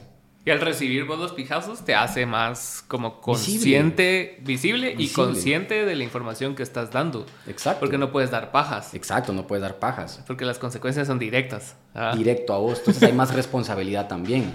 Pero también hay más visión, ya más, más se visibiliza tu trabajo. Sí, eso sí y lo que vos querés es que te lean. Cabal. ¿ya? Y vos no querés que te lean por una cuestión de ego, de decir yo te recibo tantas visitas, no, sino que es para que le llegue más gente. Entonces tenés que, es cuando haces eso, esa como compensación. Decís, bueno, ¿qué sacrifico, qué pierdo y todo? Porque si, por ejemplo, fuera Vox Populi y se publican las investigaciones como equipo de investigación, nadie sabe quién las hizo, solo sabe que es el medio y ya. Pero ya al saber quién la escribió, pues le da credibilidad y la gente dice, ah, yo voy va a leer esto. pues. Entonces yo sí creo que, por ejemplo, es algo que deben trabajar más los periodistas en Guatemala en su, en su nombre. Sí. Ya. También está el miedo a la censura. O sea, Sí, también. muchos miedos. Ajá, sí, también, porque también mucha gente no está dispuesta como a exponer su vida Ajá. y a perder ciertas, eh, como privacidad. Es cierto. Sí, entonces también se pierde mucho, se Sí. pierde un montón, vamos. sí, se pierde un montón. Porque al final la, es lo que yo le decía, lo que yo le decía, no sé qué día estaba hablando yo con, con, con, con un amigo. Y, y yo le decía, eh, porque hay- yo, yo recibo muchos mensajes de gente, ¿va? Y que me habla, que sí, que no sé qué, que rarán. Deberías investigar esto. No, deja eso, deja eso. Entonces yo le decía muchos mensajes en donde hay gente que me dice, dichoso usted que, que puede viajar, dichoso usted que de plano usted se la debe pasar en fiestas, usted debe conocer un montón de gente, debe reunirse todos los fines de semana ocupados y no sé qué. Yo les dije, si supieran que los viernes en la tarde para mí es para ver películas, vamos, y estar así, porque mm, es lo que puedo hacer. Sí, o sea, claro. no, o sea, he perdido mucho también, vamos, Seguro. con el periodismo. Seguro. O sea, he ganado mucho, por supuesto. He tenido lo- todo lo bueno que me ha pasado, muchas cosas buenas que me han pasado, ha sido por el periodismo. Claro. ¿Ya? Pero también he sacrificado demasiado. ¿Y vos cómo te llevas con, con las críticas? O sea, no, no en el sentido de como... O sea, la Mara te va a tirar mierda siempre, ¿no? en redes sociales, Claro. lo que sea, y ese tipo de críticas siento yo que hasta cierto punto son como... valen verga, pues, porque Claro. hasta a veces ni las miras, pues, tuiteas algo, 300 replies, decís, bueno, Sí, de cabal. vez en cuando te pones creativo y le contestas a alguien y lo mandas a la verga, pero ya. Pero cuando son críticas así por tu trabajo, no- por, no por lo que estás haciendo, ¿va? S- sino que de un periodista a otro periodista, ¿va? Digamos que yo soy periodista y diría, ah, no, es que son y tal y tal cosa, y como que ya critique cosas más de, de forma que de, Ah, que bueno. de fondo. sí. Ajá. Yo tengo un comentario para eso. Yo no hago periodismo para periodistas. Ajá. ¿sí? Entonces, las opiniones de los periodistas, normalmente, eh, si son opiniones que valen la pena, bienvenidas. Sí, pues. Pero si son opiniones porque tenés envidia, si son opiniones porque ataqué a alguien que vos conocías, si son opiniones porque estás defendiendo algo indefendible o porque tenés un, algo en específico ahí y por eso te molesta o algo, Te con fue. la pena, ¿va? pero tu comentario me da igual, ¿ya? Pero es algo que yo decía, por muy fuerte que se escucha esto y dirán, no, que no sé qué, yo no hago periodismo para periodistas, Sí, pues. yo hago periodismo para la gente. Claro. Y que sea la gente la que me juzgue, ¿ya? La que si dice está bueno o no está bueno. Es una frase bien fuerte Ajá. cuando la analizas, pero es cierto. No... Es que es igual que la música, o sea, la música, o sea, si haces música para músicos, te van a escuchar tres cerotes y tres cerotes te van a tirar mierda. Porque como no fue su canción, ¿va? Ajá, como no fue su canción. Y cada quien se cree más talega que vos. Y como no fue su canción, no es buena. Sí, cabal. ¿Ya? Entonces, por eso mismo yo digo, por muy fea que se escuche esa frase o que no le guste a la gente o lo que sea, yo no hago periodismo para periodistas porque si yo vivo pensando en hacer periodismo para periodistas, tengo que pensar que a este periodista no le va a gustar este titular, que no le gustaría esta entrada, que no le gustaría eh, eh, que esta foto sea la portada, no le gustaría que este video, no le gustaría nada. Entonces, nunca haría un buen... Ni aunque ganes un Pulitzer va a ser suficiente, va, a ser así. Ah, no, es que le faltó... Sí, entonces... Citar más fuentes. Sí, entonces, ajá, ajá. Entonces, como que, como que, entonces no vas a quedar nunca bien con un texto periodístico para los periodistas. nunca. Nunca. Entonces es como, como eso. Y precisamente eso fue lo que nos pasó después de sacar Historia del COA. Ajá. Ese día, cuando íbamos a sacar esa historia del COA, pues se cuenta la historia de un chico que tuvo relaciones sexuales con Yamatei, que actualmente estaba siendo extorsionado y él, y él eh, presentó una denuncia ante el Ministerio Público en el que involucra a Miguel Martínez, a Felipe Aguilar y al presidente Alejandro Yamatei, porque luego de, de, que él llegó a casa presidencial se entera que ellos saben de la existencia de un video donde está teniendo el sexo con Yamatei, lo tienen en su poder ellos, entonces dicen, entonces los que me están extorsionando son estos. Entonces lo que hace él es ir a presentar una denuncia penal. Entonces nosotros hicimos el texto basado en la denuncia y en el relato de él una víctima de extorsión, una víctima de un chantaje. Entonces fue como que, bueno, hagamos la historia y todo. Tenemos su relato y hacemos todo, entonces como que, perfecto, contemos entonces. Y el texto se divide en cuatro partes. Se divide en, se divide en cuatro subtitulares, que es el encuentro, que es eh, la extorsión, la denuncia y la reunión. No, la reunión y la denuncia. Entonces como que, ¿por qué? Entonces se, se escribió de esa forma, que fuera un relato. Entonces eh, se, utilizó el titular Historia de Alcoa, una sombra que preside a Matei. ¿Por qué ese titular? Porque todo comenzó en Alcoa. Si no hubiese ocurrido nada en Alcoa, no existiese lo que ocurrió ahorita. Entonces, sí, también en el periodismo tiene que ser creativo con titulares, ¿no? Y escribir titulares que llamen la atención. El clickbait. Para que hagan ahí, el, para que la gente entre, o sea, eh, eh, em, te vaya a leer, ¿ya? Pero que el titular vaya también relacionado con el contenido del texto, pues, para no engañar a la gente. Entonces fue como que, bueno, entonces ¿cómo se va a llamar? Historia de Alcoa, una sombra que persigue a Matei, porque era eso precisamente. Entonces, y eh, estaba en la entrada de tres párrafos y después ya viene el, el, el, el primer subtitular que era el encuentro que es empezamos a contar la historia de cómo Roberto, que es en este caso es el nombre que se utiliza ficticio para proteger a la persona, explica cómo conoció a Yamate y todo el rollo, cuándo fue que tuvieron relaciones sexuales en la sede del partido Fuerza, que actualmente es la, también la sede del partido Vamos, y explica todo lo que pasó y todo lo que ocurrió. ¿Ya? Después viene el otro subtitular y en donde, donde él empieza a decir cómo es extorsionado. Entonces el titular es la extorsión. Entonces ahí empiezan a explicar cómo ha sido todo el proceso de extorsión, la plata que ha dado, las hipotecas que ha tenido que hacer a su apartamento, cómo ha pedido préstamos por su carro y todas las cosas que ha hecho. Después viene la reunión, que es la reunión que tiene con el secretario privado de Yamatei y le dice, sí, sabemos de la existencia del video. Entonces él así como que, bueno, entonces ustedes saben, saben que me están extorsionando y estoy siendo víctima, entonces él dice, no, entonces ellos mismos me están haciendo la vida imposible. Entonces después pasa a la denuncia, cuando él ya presenta la denuncia penal. ¿ya? Entonces va contado en un orden cronológico para que vayas entendiendo los hechos. ¿ya? Y entonces cuando ese texto estaba preparado, fue como que Marvin, prepárate porque ahorita se nos va a dejar venir grueso el Net Center. O sea, ese texto lo publicamos a las 7 de la mañana y, y fue como que, bueno, prepárate, va. Y resulta que la crítica no vino de la gente, la, la crítica vino de colegas periodistas. Pues. ¿Ya? Pero nos dieron duro, como no tienes idea. Nos dieron duro, pero fueron duros. Nos dijeron de que nosotros éramos homofóbicos y que impulsábamos el discurso de odio en contra de la comunidad. O sea, así. Yo dije, no, o sea, nosotros no decimos nada de eso en el texto. Sí, pero ¿por qué lo titularon de esa forma? Titular de mierda, nos decían la gente. Mm. ¿ya? Pero qué sensacionalistas, o sea, amarillistas. Y decían, y empezaron a criticar y decían, es que tenemos que entender de que un medio de comunicación no son dos personas. O sea, ya se fueron a meter incluso con Vox Populi y todo eso, ¿va? Y fue como que, balaramba, yo sí que grueso. Y la crítica fue fuerte. Entonces pues. ahí fue cuando me surgió la frase y dije, yo no hago periodismo para periodistas. Ah, ¿Ya? Pero la crítica fue fuerte. Y nosotros respondimos un par de comentarios. Yo personalmente respondí un par nada más. Y, pero, va. Y uno no es monedita de oro. Ah, pues. ¿Ya? Y uno sabe que hay periodistas que de por sí no les caes bien. No les caes bien, simplemente no les caes bien. Personas en Sí. general que no. Ah. Personas, o sea, entonces, ya, personas en general y periodistas que no les caes bien. Claro. Hagas lo que hagas, simplemente no caes bien a esa gente. Claro. Entonces esa gente aprovechó ese texto para empezar a sacar su, su, su tirria contra Lo que nosotros. tenía guardado. Ajá, sí. contra Marvin personalmente, o yo personalmente, o contra nosotros, o lo que hacía. Entonces fue como, mira, fue bien gruesa la, la, la crítica que recibimos por ese texto.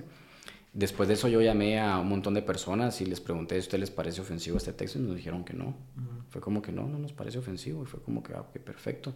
Y, y, pero, como te digo, la crítica vino más del, del periodismo. Qué loco. ah. Vino del periodismo, de los periodistas, los grandes defensores, les digo yo también, vamos, digo, porque, ah, vinieron a criticar mi texto periodístico, decía yo, va. Pero no criticaban el peladero que sí sacaba mentiras, ¿verdad? Sí, claro. Ah, o sea, esos grandes maestros del periodismo, dije yo, que vienen a criticar mi texto que está basado en una denuncia de una víctima, Ajá. pero cuando pasaba lo del peladero que, que el 50% era verdad y el 50% era mentiras, ahí no decían nada. Sí, claro. ¿Ya? Esos grandes maestros del periodismo, decía yo, que nos salieron a atacar, defendiendo el periodismo, que decían, sí, que el periodismo necesita buen trabajo y todo sé qué, pero cuando eran protestas para defender nuestra libertad de expresión, no iban a esas protestas, ¿va? Bueno, pues, se ausentaban, ¿va? Sí, bajo son- cualquier argumento, ¿ya? Entonces es como que, entonces digo yo, entonces es como bien complicado, o sea, llevar, llevar eso, o sea, es bien complicado, como te digo, entonces al final es, es jodido cuando, pues, y no te digo que todos los periodistas sean así, No, pues. ya no son así, pero hay periodistas que, pues, o sea, así pasa, entonces uno dice, qué feo esta onda, o sea, qué feo. Gente que siempre quiere pelear, buscarte cosas y todo, no sé por qué lo hacen, la verdad. Y yo sí quisiera sentarme con las personas y decirles, ¿qué onda? O sea, ¿Qué onda? ¿Qué, qué ¿Qué te onda? O pasa? sea, ¿qué- ¿Qué onda? ¿Por qué actúas así? Yo, yo nunca me he metido con vos, nunca he dicho nada de vos. No sé por qué vos te metes conmigo y hablas de mí. O sea, no entiendo. O sea, yo eso. Entonces, como te digo, sí es bien jodido. Entonces, como te digo, eh, es bien complicado. Cuando, entonces, a veces uno dice, me tengo que enfrentar a los políticos, a los empresarios y a otros sectores y aparte también tienes que tu con propio tu gremio. gremio Sí, a vos. que es bien jodido. Y son cosas de las que no se habla, de lo que la gente no, no dice. Porque no quiere problemas con su propio gremio. Pero hay que decirlo. Sí. Porque si no, que... Yo siento que caes bien a la mara, ponete cuando... Más si estás en un negocio de, dar opiniones, investigaciones y lo que sea, cuando siempre es a otros, pero cuando ya te acercas mucho a la mara, ya, ya es así como que ya los incomodas, ya te... o dejan de seguir, ya, ya te tiran mierda, porque ya... Quieren que seas como que su, marioneta para atacar a los demás que ellos no se atreven, pero cuando ya te acercas a su terreno es así como, ah, vos te estás pelando, ya, eso Sí. ya no me gustó. Sí, por ejemplo, y también otra cosa que pasa mucho es de que colegas periodistas que trabajaron en medios tradicionales y todo ese rollo, se van a trabajar a los gobiernos. Y después cuando se van a trabajar a los gobiernos, vos sos la mierda. O sea, vos, vos como periodista sos el enemigo. Sí. Te- o sea, pues, y nos ha pasado. Fijo. gente que se va a trabajar, que se fue a trabajar a este gobierno y a Matei, y ahora somos sus enemigos, ¿va? Coco Guachao. Habla, habla sandeces de nosotros, ¿va? Hablan cosas así personales, ¿va? Que uno les contaba porque tal vez éramos cuates, la Entonces resulta que esas cosas personales ahora las ves tuiteadas en cuentas anónimas, ¿va? Ah, sí, va. Sí, Entonces, pues. entonces vos decís, ah, qué turbio, ¿va? Y, y después cuando hay gente que sí te tiene confianza, que trabaja ahí, pero trabaja ahí porque tiene necesidad, y te dice, fíjate vos que hubo una reunión con tales personas, y esta persona empezó a hablar, a decir todo esto de vos, va. Yo como, ah, la puta, qué culero, va. Mala onda, va. Ya, porque yo nunca haría eso, ya. Pero hay gente que sí, pero Que te vale periodistas que han estado ahí, se van a trabajar al gobierno y se dedican a eso. Y en lugar de facilitarte todo, porque también fueron periodistas, más te lo complican, ¿ya? Entonces es gente así turbia. Entonces es, es como digo, es parte de, de también lidiar con tu propio gremio. Sí, es bien complicado. Y por eso mismo es de que hay mucha desunión en el, en el gremio periodístico. Definitivo. Porque o sea, todos andan viendo qué onda va. La cubeta de cangrejo. va. Y todos andan viendo qué onda y, y, y, y, y- y andan peleando. ya, Cabal. andan peleando. O sea, nosotros, sí, es bien complicado. y al final, ¿quién determina? O sea, sí, sí es importante estar en el gremio y como que llevarse bien con la madre y todo, pero eso no es indispensable, pues. O sea, vos puedes hacer tus, tu trabajo, con los recursos que tenés y al final quien te consume es la gente, ¿va? No, Claro, sea, sí, no, es que sí, así pasa. O sea, al Sí. final te das cuenta que no necesitas de, de- de- del gremio como tal, porque el gremio nunca ha estado. Sí, cabal. Es que eso es lo que pasa, el gremio nunca ha estado. Sí, cabal. O sea, lo que hemos logrado, lo hemos logrado nosotros dos. Sí, cabal. ¿ya? Y, y por el apoyo de la gente. A quien nos debemos es a la gente. Cabal. ¿sí? O sea, nos debemos a la gente. A nadie más. Sí, porque al final quien te consume, quien te comparte, quien hace que tu noticia sea relevante, porque cuántos medios hay que sus noticias te no dona. son relevantes. Quien te dona. Nosotros Ajá. tenemos el fondo de recaudación y la gente nos dona. Que 5 dólares, que 10 dólares. O sea, quien te dona. O sea, O sea, la Mara, ¿cómo le choca eso, va? O sea, he visto muchos comentarios al respecto de cuando, ponete, alguien pide donaciones y cosas así, que es algo que a la gente, no, no toda la gente, pues, pero a la mayoría de gente que está en contra tuya, digamos, le choca que tu modelo de negocio sea así, que recibas donaciones. Porque para, en su cabecita, una donación quiere decir que estás pidiendo limosna. sí. Ah, no, no es así como un reflejo, ah, puta, pasé seis meses de mi vida en este artículo para que vos lo consumas, vos lo leas y mínimo, dame un dólar. Da- ah. ajá, mínimo dame un dólar. o sea, buena onda, ¿va? Llévate ¿Va? 500 pesos diarios durante seis meses. Pero si muchas personas es un reflejo de que solo estás pidiendo limosna y que no Claro, trabajas así te y que no estás haciendo... Sí, Ajá. así te jode. Ah, sí. Pero ahora con lo que te dije, lo de la casa de, de Miguel Martínez es gastos, ¿va? Que la gente no sabe, ¿va? Ajá. O sea, son 900, eran como 1800 pesos que habían que pagar. Se pagaron, pues. Pues como que sale del fondo, sale de la venta. Más así. más... Más todo, ¿va? Entonces como que es bien complicado. Sí, ahorita, ahorita que mencionaste eso de las donaciones, me, me recordé de, de comentarios así que he leído porque es, se vuelve un ataque cuando no es un ataque, o sea, es así como que todo, o sea, todos los medios internacionales tienen suscripciones, Exacto. ¿va? Solo le llaman suscripción, no donación. Exacto. Ah. Y fíjate que y nosotros somos y nosotros en algún momento planteamos, planeamos o visualizamos crear una suscripción para nuestra gente, pero nosotros dijimos no, la información debe debe ser gratis para la gente. Sí, ve. Nosotros creemos en que la información debe hacer de que cualquier persona pueda acceder a nuestro contenido. Sí, cabal. ¿ya?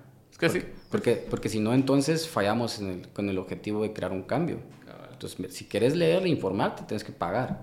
Entonces, no, mejor la información tiene que ser gratis. Aunque es puta, pero entonces, ¿de qué vas a vivir? ¿Ya? Pero es como que sí, entonces hay que encontrar otra forma, ¿no? Y que hay gente que sí está dispuesta a donar, pues que te done, ¿ya? Pero la información tiene que ser gratis. Porque si no, pues caemos a lo mismo de que entonces solo te leen cierto sector. Sí. El que, y ese sector pues ya está acomodado, ¿no? Necesitas que te lea la gente del diario vivir, ¿va? La que Exacto. mueve este país. Cabal. Entonces es como eso. Por eso mismo yo personalmente me he ido de Twitter.